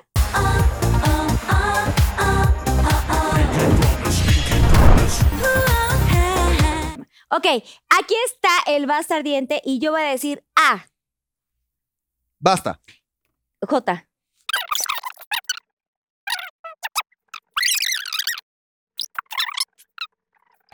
Basta, basta uno, No, basta ¿cómo dos, crees? basta tres, Qué sucia. basta cuatro, ¡Qué sucia! basta cinco, basta seis, basta siete. Miren, basta ocho, les voy a dar chance. Me tomo uno. No me copies, Cookie. Es que no encuentro el nombre del chacal. Basta Yo nueve. puse cualquier cosa. Cualquier nombre. Basta nueve, basta diez. ¡Trin! Ah, Ya, dejen plumas. Esto sigue Listo. escribiendo. Ok, Miss, sigue lugar escribiendo. para el Pinky Licious. Jardín colgante. Jaula. Ay. Yo puse jardín de niños. Bueno, 100, todos 100, ¿no? Oye, lo de la Productor, jaula se 100. puede cumplir en ¿Tenemos la casa 100? del terror. Ay, en un jardín de niños en la noche sí. Está padre, ¿no? Bueno, no sé, bueno. Nombre, Cerrada la escuela. En, en cualquier escuela. A ver, no, estamos hablando de. Porque había juegos y. no olvídenlo, bye. Nombre de chacal, Jerónimo. José José. Joselito. Ah, muy bien, 100, 100%. Joselito, el, de, el del campo. Eh, posición en el Pinky Licious. A ver. No, no, siento que no. Lo, ¿Qué no Cero. cero. Cero Yo puse el jaguar. ¿No? Jaguar, jaguar, jaguar, jaguar, porque es J. ¿Cómo es el Jaguar. jaguar? Luego te lo enseño. en otra, no- Luego te la aplico. Another moment. Voy a tener que hacer.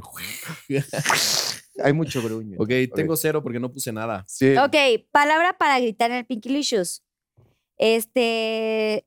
¿Qué puso Carlos? Es que, güey, te lo juro que escribí, pero espérate. Nos Siento que- ultra hizo Siento trampa, que Carla. inventando. Yo puse Carla, ¿qué jálame. pusiste? Cero, yo tuve Yo puse cero. jálale. Bien, jálale, sí. Yo puse jálame. ¡Ay! Cuando Bien. quieras. Nombre del lepe, jirafón. Pues uno tiene jirafón. Yo le puse. Justin. Internacional, internacional. Tú te pedo. fuiste hacia las grandes ligas, bebé. No, pues yo le puse Joselito igual. No, no se puede repetir dos. No, no puedes en la misma categoría. Pues En el la chacal misma- se llamaba Joselito y Joselitito. Pero no. Ay, no, pero Te qué la horror que compro. fuera tan chiquito, no. Qué Qué horror que triste fuera que te haya tocado un Joselititito, no. güey. Joselititi, piquiriqui. Ay, no, te tocó rinconero y así. bueno, yo 100. Le toca a Jorge. A ver. A. Y te para Jorge, este, Diego. Basta. Q. Nah, ¿cómo Ay, no, crees? pues Otra está- vez. A. Basta. F. Basta, basta uno, basta dos, basta ¿Qué? tres, basta cuatro, basta cinco, basta seis, basta siete, basta ocho, basta nueve, basta diez. Ok, Diez. Coqui. ya su último, ya. Lugar para el Pinkilicious, Finlandia. Ay, no. qué Ay, la internacional. otra. Güey, yo quiero ir a Finlandia, Y yo, X. y yo X. poniendo farmacia. Yo puse una fuente pública. Me encanta. ¿Eh?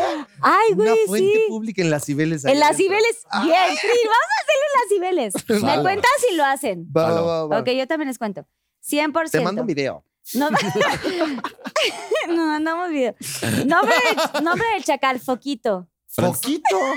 Hombre, ¿qué, cha- qué tipo de chacal es ese? Foquito. No, Ay, pues cada quien le pone. Pero ya pues- cuando un chacal tiene nombre en diminutivo, no te va a ir No, it's bien. not good. No te va a ir bien, no. Yo no puse nada. no Yo puse puse Francisco. Bueno, prefiero poner algo que nada. Tienes razón. Tener puntos, porque. Uh. Te, de- te defiendo, puedes solo. ¡Pum! Cero. cero solo. Bueno, posición en el Pinkilicious. De fraile. ¿Cómo es ese, güey? Al rato te lo enseño. De Feria. ¿Feria? Sí, pues en la feria hay ¿Elabora? muchos. Pues este, así la canoa vueltas. dándote vueltas y todo. Ya se imaginarán cómo es una feria. 100% tengo. Yo A no ver, tengo nada, cero. Jorge, nada. Yo de fraile, entonces. Palabra para el gritar en el Pinkilicious. ¡Fuck me! ¡Oh! ¡Fóllame! ¡Fuerte! Fuerte, Fuerte. ok. 100, 100, 100. 100, 100, 100. Me encantó que le diéramos interpretación. Nombre del nepe, feroz. Me Sácame el encanta. feroz ahorita. Yo le puse falo. Yo ¿Tú qué puse Feli. Se Le- llama Feli. Feliz, ponle. Feliz. Feliz, feliz, el feliz, sácame, Sácame el sácame el feliz. feliz. Saca- Sácame el feliz. ¿Quieres ver al feliz? O a saludar al feliz. Pues 100, feliz. ¿Y tú, Yo puse falo. digo, falo? Enséñame el falo. Ok, o sea, tú eres más internacional y así, ¿no? Poco creativo, puedes más, decir. ¿eh? eh, más exquisito. Ok. ¿Una Te más? toca a ti, Diego. Ah, Yo te voy a parar, ¿ok? Sigue, sigue, tú no te preocupes. Basta. R. Basta, basta uno, No, basta dos, espera, basta tres, Carla. basta cuatro. Está súper fácil. Basta cinco, basta seis, basta siete, basta ocho, basta, basta diez. Basta 10. Ok, lugar para el Pinkilicious. Mm, Una romería. Rusia. Río de Janeiro. ¿Ves? Internacionales. Ve, me encanta. Bien. Diego. ¿En Premier Queremos- también? Sí, Ok. en Premier. Ok, nombre de chacal, Rogelio. Ramiro. Raúl. Siempre hay un Raúl Chacal. Sí, ¿verdad? Siempre, Siempre. hay un Raúl Chacal. El rulo. El Ok, rulo. posición en el Pinkilicious. Fallo. Re- rezando. Revolución. Hincadito Ruleta rezando. puse dos, ruleta y revolución. Ruleta me gusta más. La ruleta me gusta. Yo puse rulés. Porque es como el. Posición rulés. La ruleta cambia cada segundo. La ruleta es como, sí. Mira, rezando este incas, pones tus manitas así. ¿Cómo es y el de rules? continúas. ¿Cómo es el de ¿Cómo es rules? Como la feria. Como te vaya. En el momento. Pinky Lovers, tomen nota, por favor. Este, palabra en el- para gritar en el Pinky Licious. Me fui yo, fuerte. yo puse dos, puse ruégame o Ok. puse rózame. Oh, yo Ay. puse rápido. Rápido, o sea, Rápido. sí, sí, sí, Sí, sí. sí. y yo como- puse rómpeme. Es que esa era la que yo ponía siempre, pero dije, no me voy a ver no, no tan mal. Nombre del nepe. Ah, yo le puse Ricardo. Puse raviol y luego puse rudo. Yo le puse risotto. ¿No quieres un risotto? Vamos a poner ¡Bien! No mami. Nos gusta la comida. Pusiste ra- eh, eh, Risotto. y yo raviol, o sea, Me italianos. encantan los ravioles. ¿Tendremos alguna cosa ahí de Vamos a... 100? No, no vamos a contar, una última. Va. Yo voy a decir A, Basta. I. ¿Cómo crees? Es que lo cuento rapidísimo. Te lo juro, sí lo ¿Y cuento está buena? rapidísimo. Bueno, a ver, ¿por qué no la producción? A ver, A ver, ¿qué random. letra? ¿Qué letra? A ver, Santiago, ¿qué, hermano? ¿Qué quieres? ¿Qué letra? Una letra. ¿Qué letra quieres? ¿M? M. Ok, ahora la huevo. M. Basta, basta uno, basta dos, basta tres. Pinky basta cuatro. Pinky basta diez. Ya se acabó. Listo. Ok, lugar para el Pinkilicious Madrid. Qué Ay. internacional. Ay, Un este- mausoleo. Ay, qué oscuro. Qué Pues de monje, ¿no? Ujú. Y rezando Diego, y todo. Diego, ¿qué Un puso? mall. mall. Ay. un Ah, eso está padre, está ¿eh? Mall. padre. Ay, es, es bueno. Pero es al lado de Chick-fil-A, que me encanta. Nombre de Chacal, Manolo. Mauro. No, yo también puse Manolo. Bueno, 50. Que lo conocen ¿Ves? al mismo chacal. ¿o qué? No, pero estamos en la misma. ¿Ves que ponemos hasta comida igual? O sea, siento que hay Están algo muy aquí. como conectados. padre. Somos de Cuapa. Posición en el Pinkilicious, la M. Mi posición se llama Mátame. Ah, es me nueva. encanta. Es nueva. Yo le puse de muertito. ¿Cómo es de muertito? Muertito. Elabora después. Ah, muer- muertito sí es como así, que güey, ya llegaste ahogado. Y... Alguien se hace el Como estrella el de mar, eh, que podría Haz- ser también estrella Haz de lo mar. que tengas que hacer. Sí, está- Haz lo que tengas que hacer. Estrella Bueno, de mar. Estrella de mar, sí. Ah, Sí, lo que quieras hacerme. Bueno, palabra para el Pinkilicious. Pues es que Palabra, pero con intención. Tenemos que más, decirla con más, más, más. Ay, Estás cantando, Carla. O mámame. Yo puse, Más, más, más, más. yo puse mastícame. Ah, eso está cabrón. Está Pero luego. Te va a puede- doler. Puede doler, ¿no? Te va a doler. Yo también, Depende, hay No gustos sé. para todos. yo Sí, también hay- puse más. ¿Más? Más. Muy bien. Bueno, 100 para entonces pongamos 100 y yo me quedo con Mámame, Ok. ¿no? Como, como tú gustes. Para que tengamos 100 y ¿Está tengamos bien? puntos. ¿Está bien? Nombre del nepe, Mene. Yo le puse mallito. Yo le puse menudito. Menudito. ¿Te enseño mi menudito? Anda, menudito, ¿lo quieres conocer? Menudo, hubiéramos puesto el menudo. Enséñame el Mene. Me- Está horrible el a tu Mene, ¿no? mene. ok. Bueno, ya hacemos el conteo. Ok. a, ver si, a ver si podemos. Espérate.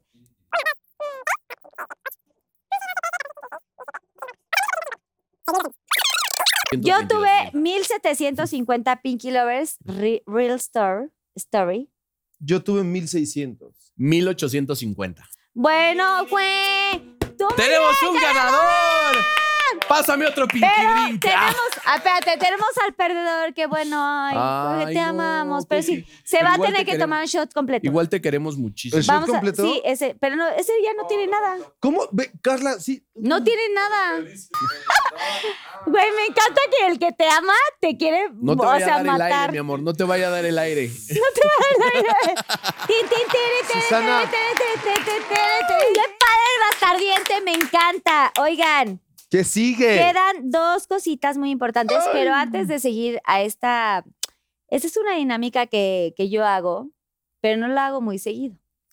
Somos Esta es una sección que se hace eh, pues con ciertos eh, invitados que tenemos, que son muy peculiares y que tenemos pues como que agradecer y que hacer esta situación. Pero antes de llegar a ese momento, quiero que a cámara 3, por favor, nos ayuden a decir redes sociales de cada uno, Ok. Del programa, del, de- del podcast que tienen y además todo lo que tienen. O sea, además del libro, eh, todo lo que van a hacer, eh, lo de la casa esta de terror y tal. Entonces, quien quiera aquí a, a cámara toca. 3. Por favor, todos síganos en nuestras redes sociales. Yo estoy como Jorge Ansaldo, Diego está como DGO Cárdenas y juntos somos los Rulés. Vayan a ver, por favor, todos nuestros videos a nuestro canal de YouTube y además tenemos, estamos muy felices de poderles decir que estamos estrenando un gran libro. Ya es el lanzamiento el 7 de noviembre en el Teatro Aldama. Es un libro donde pusimos todo el corazón, todo el alma, historias que esperamos que ayuden a muchas personas y que ayuden a, a, a personas a que se sientan identificadas y que se sientan eh, acompañadas, saber que no estamos solos en este camino y que siempre se puede buscar la felicidad y somos capaces de tener felicidad en nuestra vida. Ese es un libro espectacular. Además, pues eh, estamos estrenando La Carpa del Terror, un proyecto que estamos muy felices de hacer. Es una casa del terror. Ha sido un proyecto súper divertido.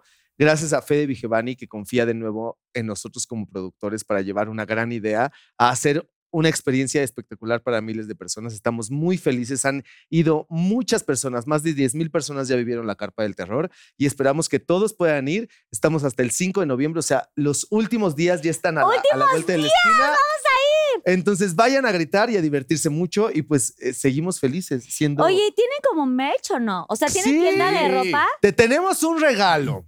El 7 de noviembre, para todas las personas que vayan al Teatro Aldama, van a poder adquirir el merch oficial de ese día. Solamente se va a vestir, se va a vender ese día. Y tenemos ¡Oh una aquí para ti. Mira. Es nuestra sudadera oficial, chamarra oficial de Love Rules. Véanla, por favor. Aquí ¿Se va a vender está. el 7 de noviembre? Se va a vender el 7 de noviembre. Aquí está. La primera la Oigan. tienes tú. Solamente No ese manches, día. Sí, tú. ¿Esta es mía? Es la ver, primera que poner, me la tenemos y te la queremos poner. regalar para que te la puedas ¿Y poner. dónde la podemos adquirir? Solamente la es- gente va a estar ahí el 7 de noviembre. El 7 de noviembre. Solamente se va a vender ahí, no se va a vender en línea. o sea, solo el ese 7 de es como edición especial. Es súper edición especial. Yo soy especial, chavos. Obvio. Qué bonita se ve puesta. O sea, ¿cuántas chamarras vamos a poder tener ese día? Solamente va a haber una edición especial ese día. Muy poquitas. Muy poquitas chamarras. Solo Para las personas que especial. vayan pu- van a poder adquirirla. Mira. No se va a vender en otro lado. Es la es el merch oficial de Love Rules. Y con esto pues festejamos el lanzamiento de nuestro libro. Queremos ver a todos nuestros seguidores ahí, leer una historia que seguramente va a tocar el, el corazón de muchos. Nos vemos en el Teatro Aldama. Hay poquititos boletos todavía. Están en Ticketmaster. Pueden adquirirlos ahí. Y nosotros estamos felices. Ojalá puedas ir. Ya tienes tu chamarra y Obvio uniforme. llegar ahí. Aquí les vamos a dejar la liga Pinky Lovers para que vayan y en la compra de su boleto van a tener este gran libro y su merch también va a estar ahí a la Ahí está la venta. venta. Te juro que esto para nosotros no es negocio, somos productores y claro que nos dedicamos a eso, pero esta vez el precio del boleto son 380 pesos, que es lo que cuesta el libro. En realidad tú vas a comprar tu boleto y llegando te lo canjean por un libro y por tu lugar para entrar a la lectura. El libro va a estar autografiado y queremos que todo mundo pueda tener esta historia, que es nuestra historia de vida real y que se puedan identificar y ayudar a muchos, ayudarse a sí mismos, encontrar las, las reglas del amor en su vida y también entender que muchas personas necesitan apoyo y ayuda en esta sociedad que está llena de cosas feas y que estamos en una época donde debemos de buscar la felicidad y el amor verdadero y ese libro lo hace y entonces espero que todas las personas lo puedan leer. Y esto me lleva a hacer esta dinámica, bueno, este momento, que es el momento Pinky. Y, eh, ah, pero Diego, tú no dijiste tus redes tampoco. Jorge las dijo por mí, pero estoy con todas las redes arroba DGO Cárdenas o arroba los rules, los rules oficial. Ahí nos pueden encontrar y pueden encontrar todo lo que hacemos de nuestras locuras, no solamente en internet, sino también en el área de espectáculos, que nos encanta producir, de la mano siempre de nuestro socio Alex Go, que además de ser nuestro socio es nuestro hermano. ¡Bravo, Alex! ¡Te queremos! Este es el momento Pinky. El momento Pinky no pasa siempre. El momento Pinky es porque hay personas que tienen tanta complicidad y tienen tas- tantas em, experiencias, tanta vida de antes y tantas cosas que compartir, que yo lo que quiero es pedirles que Jorge le digas cosas a Diego de lo que te sientes orgulloso de él, de las cosas que le quieres decir abiertamente como a cámaras y también que Jorge, Diego le diga, te diga a ti, Jorge, cosas que, pues que nunca se han dicho. O sea, como una parte más, más entrañable y más bonita y más así de compartir algo que quieran agradecerse mutuamente como amigos, como eh, em, eh, compañeros de trabajo, como pareja, como todo lo que han vivido, como algo que se quieran decir uno al otro. Están en su zona de confianza y este es un momento muy pinky antes del Pinky Promise, pero es algo como muy de ustedes. Antes de eso, quiero decirte que venir aquí ha sido en serio un sueño. Porque poder platicar de esto abiertamente con una persona como tú en un programa como este, que sé el, el trabajo y el valor y el esfuerzo que le dan, porque lo valoro muchísimo a todas las personas que están aquí. Gracias. Para mí es un sueño estar aquí y poderlo compartir con ustedes. Y por supuesto que jalo, porque el poder ser abiertamente gay, el poder tener una relación tan chida y poderla compartir con la gente es algo que me llena de emoción y de orgullo. Y creo que no hay cosa que no le haya dicho a Jorge. No hay secreto hoy en día que no le haya contado. Y si algo le podría decir enfrente de las cámaras, que a lo mejor nunca lo he hecho, es que lo amo con todo mi corazón. Que agradezco a la vida por haberlo encontrado y por haberle echado ganas juntos día a día y por decidir estar juntos día a día. Que te admiro con todo mi ser y que eso es lo que me hace pensar todos los días que quiero estar al lado de ti, que sacas la mejor versión de mí.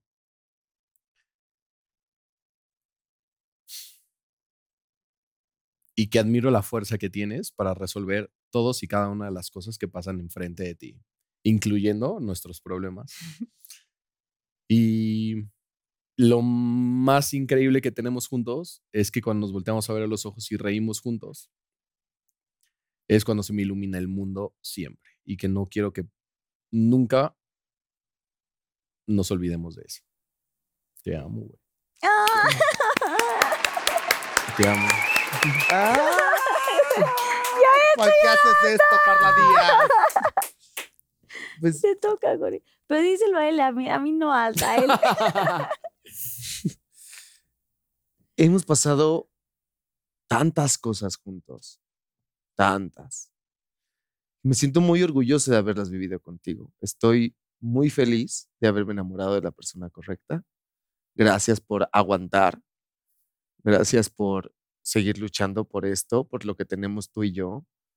Porque hay algo que el mundo conoce que se llama Rolés, pero tú y yo sabemos que abajo de Rolés estamos tú y yo luchando todo el tiempo por estar juntos. Porque la vida no es sencilla, porque el camino ha sido complicado, porque de repente necesito de tu abrazo para poder seguir y yo agradezco mucho que estés ahí. Te admiro de sobremanera, te amo con todo mi cuerpo, con el alma, con el corazón. Y creo que elegí a la persona correcta. Desde el día uno, cuando te conocí, todo empezó a cambiar. Todo empezó a ser lindo, todo empezó a tener luz. Y todo empezó a llenarse de felicidad y eso no ha cambiado. Gracias por seguir aquí, gracias por esforzarte todos los días por hacerme feliz, porque yo lo noto. Te juro que lo noto y lo veo y te amo mucho y te lo agradezco. Te amo. Eres un motivo en mi vida, güey. Lo eres. y me encanta verte así de grande y de exitoso. Entiendo todos los procesos de estrés que puedas tener, lo entiendo, y yo estoy aquí para hacer tu apoyo, para hacer tu Pepe Grillo, como siempre lo he sido, y para que nuestros sueños se cumplan. Y uno de nuestros sueños, yo lo sé, es ser felices, juntos. Todos los días. Y trabajamos todos los días por seguir. Te amo. Te amo. ¡Ay! Mm. ¡Beso! ¡Beso! Donde ¡Ay, los amo! Te amo, guapo. ¡Ay! Ay, Yo pensé que nada más iba a ser chisme así, se la va a neta. despegar la pestaña. ¿Estás bien? Eh, después de toda la historia que tuvieron y que lo tuvieron que guardar tanto tiempo porque quisieron así, que casualmente salió lo de la revista, güey, eso al final del día, en vez de afectarles, les, les, les vino muy bien porque fue un momento, un, parteaguas para poder eh, hacer esto que están haciendo, ¿no? O sea, salir a la luz real y ya sin tabús y sin, sin ningún prejuicio, que no lo tenían porque ya estaban súper listos para, para sacarlo, solamente que lo que ten- tenían muy íntimo. Y qué padre ver esta historia, porque todos los que estamos aquí, ahorita que sale al baño y no sé qué tanta cosa, o sea, toda la gente estábamos diciendo de que, güey, qué padre historia de amor, Mm. de complicidad, de qué padre que trabajen en equipo, qué padre que se entiendan también. Em, comparto su historia porque obviamente yo también tengo una relación así laboral y de amor increíble y que ojalá que dure para siempre. Pero es bien bonito ver que hay personas que, que, viven esta historia, ¿no? Que pocas veces te topas con personas que dicen, no, puta, a mí no me ha llegado el amor o me ha llegado, que ves como cosas fracturadas, pero que dices, güey, claro, sí existe el amor, sí existe el amor verdadero, sí existe ah, eh, tu persona, tu cómplice, sí, sí, sí existe tu alma gemela. Pero qué padre que tengan la oportunidad de compartir con ustedes. Gracias por abrir sus corazones con, con la gente, con los Pinky Lovers y que este amor siga creciendo mucho más, que sigan siendo tan exitosos eh, laboralmente y, y como pareja. Espero, amén, que, que, que puedan llegar al altar, si es que así lo desean. No quiere decir que sea como eh, tienen que hacerlo, tiene que suceder o si quieren tener bebés o tal. Em, la sociedad a veces empuja mucho para que sucedan cosas, pero al final del día, ¿qué importa? Lo que importa es que son muy felices, que se tienen el uno a otro, que son mágicos, que son chingones cada uno y que son chingones como pareja y que están logrando muchas cosas. O sea, el libro, pero pero la casa está de los sustos. O sea, los dos están haciéndose muchas cosas grandiosas y los dos suman muchísimo. Así que yo lo único que les puedo decir antes del Pinky Promise es que Dios los bendiga. Gracias por darse el tiempo porque yo sé que son, están súper ocupados y que no hemos podido lograr tenerlos aquí en Pinky Promise, pero les agradezco muchísimo que hayan abierto su, su alma, su corazón y, y que me hayan dado la oportunidad de tenerlos y de escuchar realmente su historia, porque para nosotros es sumamente valioso. Hablo, hablo por mí, pero hablo también por toda la producción que, que, que conlleva Pinky Promise. Así que gracias de verdad y que Dios Gracias. los bendiga y que su amor siga Que así por muchos años siempre. más hasta No, que somos nos muramos. Amo, gracias. Gracias. Los De amo verdad, mucho. Desde que llegamos a este edificio, todo es hermoso. Nos trataron increíble. Gracias por recibirnos. Gracias por abrir su espacio, por escuchar nuestra historia. Estamos muy felices de poderlo hacer aquí. Diego lo dijo muy claro y sí, era un sueño cumplido. Es un, es un sueño cumplido estar aquí, platicar contigo, siendo libres, que además nos identifiquemos, güey, Sí. que tengas una historia similar. Sucede poco, tú lo dijiste hace rato, sucede poco y hay que sentirnos orgullosos de que encontramos personas que hoy, hoy, ¿qué es lo que importa? Nos hacen sentir bien. No sé si mañana, pero hoy estamos bien y hay que luchar por eso. Y todos los días debemos de luchar por el hoy, por querer luchar por la persona que está al lado, por la persona con la que despiertas, por el trabajo soñado. Hay que luchar todos los días. La vida es hoy y entonces hoy hay que ponernos con los con todos los radares abiertos para entender que hay que buscar nuestra felicidad y, y hay que buscar a las personas correctas. Y gracias por darle Gracias. visibilidad, porque que un medio tan importante que llega a tantos seres humanos en todos los lugares, le den visibilidad a dos personas de la comunidad LGBTQ para decirle a toda esa gente que está en casa y que a lo mejor se está sintiendo oprimida por una religión, por una familia o por cualquier cosa, que se puede, que se debe de ser uno mismo, que se debe de sentir orgulloso de ser quien es y poder brillar a los 360 grados que tienes a su alrededor. y poder creer que puedes encontrar al amor de tu vida, que te lo puedes topar en el teatro de la esquina, en tu lugar de trabajo o en la papelería como mis papás encontraron algún día. Gracias por hacerlo, gracias a toda la producción por darnos esa visibilidad que tanto necesitamos, porque solamente así vamos a poder acabar con la homofobia en este país y en todo el mundo. Así es, ese es el Pinky Promise. Y es el Pinky. Pinky Promise. Ese es el Pinky Promise. Gracias de verdad por estar Gracias, aquí. Gracias. Los quiero muchísimo, de verdad. Nosotros Gracias. Jorge. Gracias, Diego. Gracias a toda la gente que hace posible eh, que ellos estén aquí, porque sabemos que tienen agendas súper importantes, a los managers. Gracias a, a, a Kike, que es mi productor. Gracias a Dani Days, que hoy no está aquí. Gracias a Susana Unicornia. Susana, te a toda la amamos. gente que Qué está aquí. No quiero chupes. decir nombres, Alex, todo el mundo. O sea, es que allá toda la cabina, vean cómo tienen a toda la cabina aquí. Hay muchísima gente, como siempre lo digo, hay mucha gente trabajando para Pinky Promise, pero, pero me gusta agradecerles porque el agradecimiento es algo importante que tenemos que hacer todos los días. O sea, agradecer todos los días eh, que tenemos la oportunidad de vivir, que tenemos una nueva oportunidad si es que tienes que reconciliarte con alguien, abrazar a alguien o, tratar de ser una mejor persona si es que consideras que no lo has hecho o no lo has sido. Eh, así que gracias a todos los que nos están viendo, gracias Pinky Lovers por conectarse cada jueves, por hacer que este programa sea mucho más grande, gracias de verdad por todo su apoyo.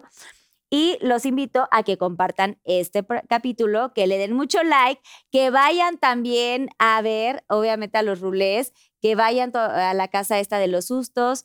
Que, ¿Cómo se llama la casa de los sustos? No, ¿cómo La carpa del terror la de carpa del terror, que va a la carpa del terror, que obviamente compremos el libro y vámonos el 7 de noviembre para estar ahí presentes y apoyar. Y gracias de verdad por todo su amor. Pinky Lovers, los amamos con todo el corazón. Que Dios los bendiga y si pueden firmar el Mirror of Fame para que se tengan la firmita. guau, Y gracias, los rulés, gracias. ¡Bravo! Gracias por todo el apoyo. ¡Compártanlo, Pinky Lovers!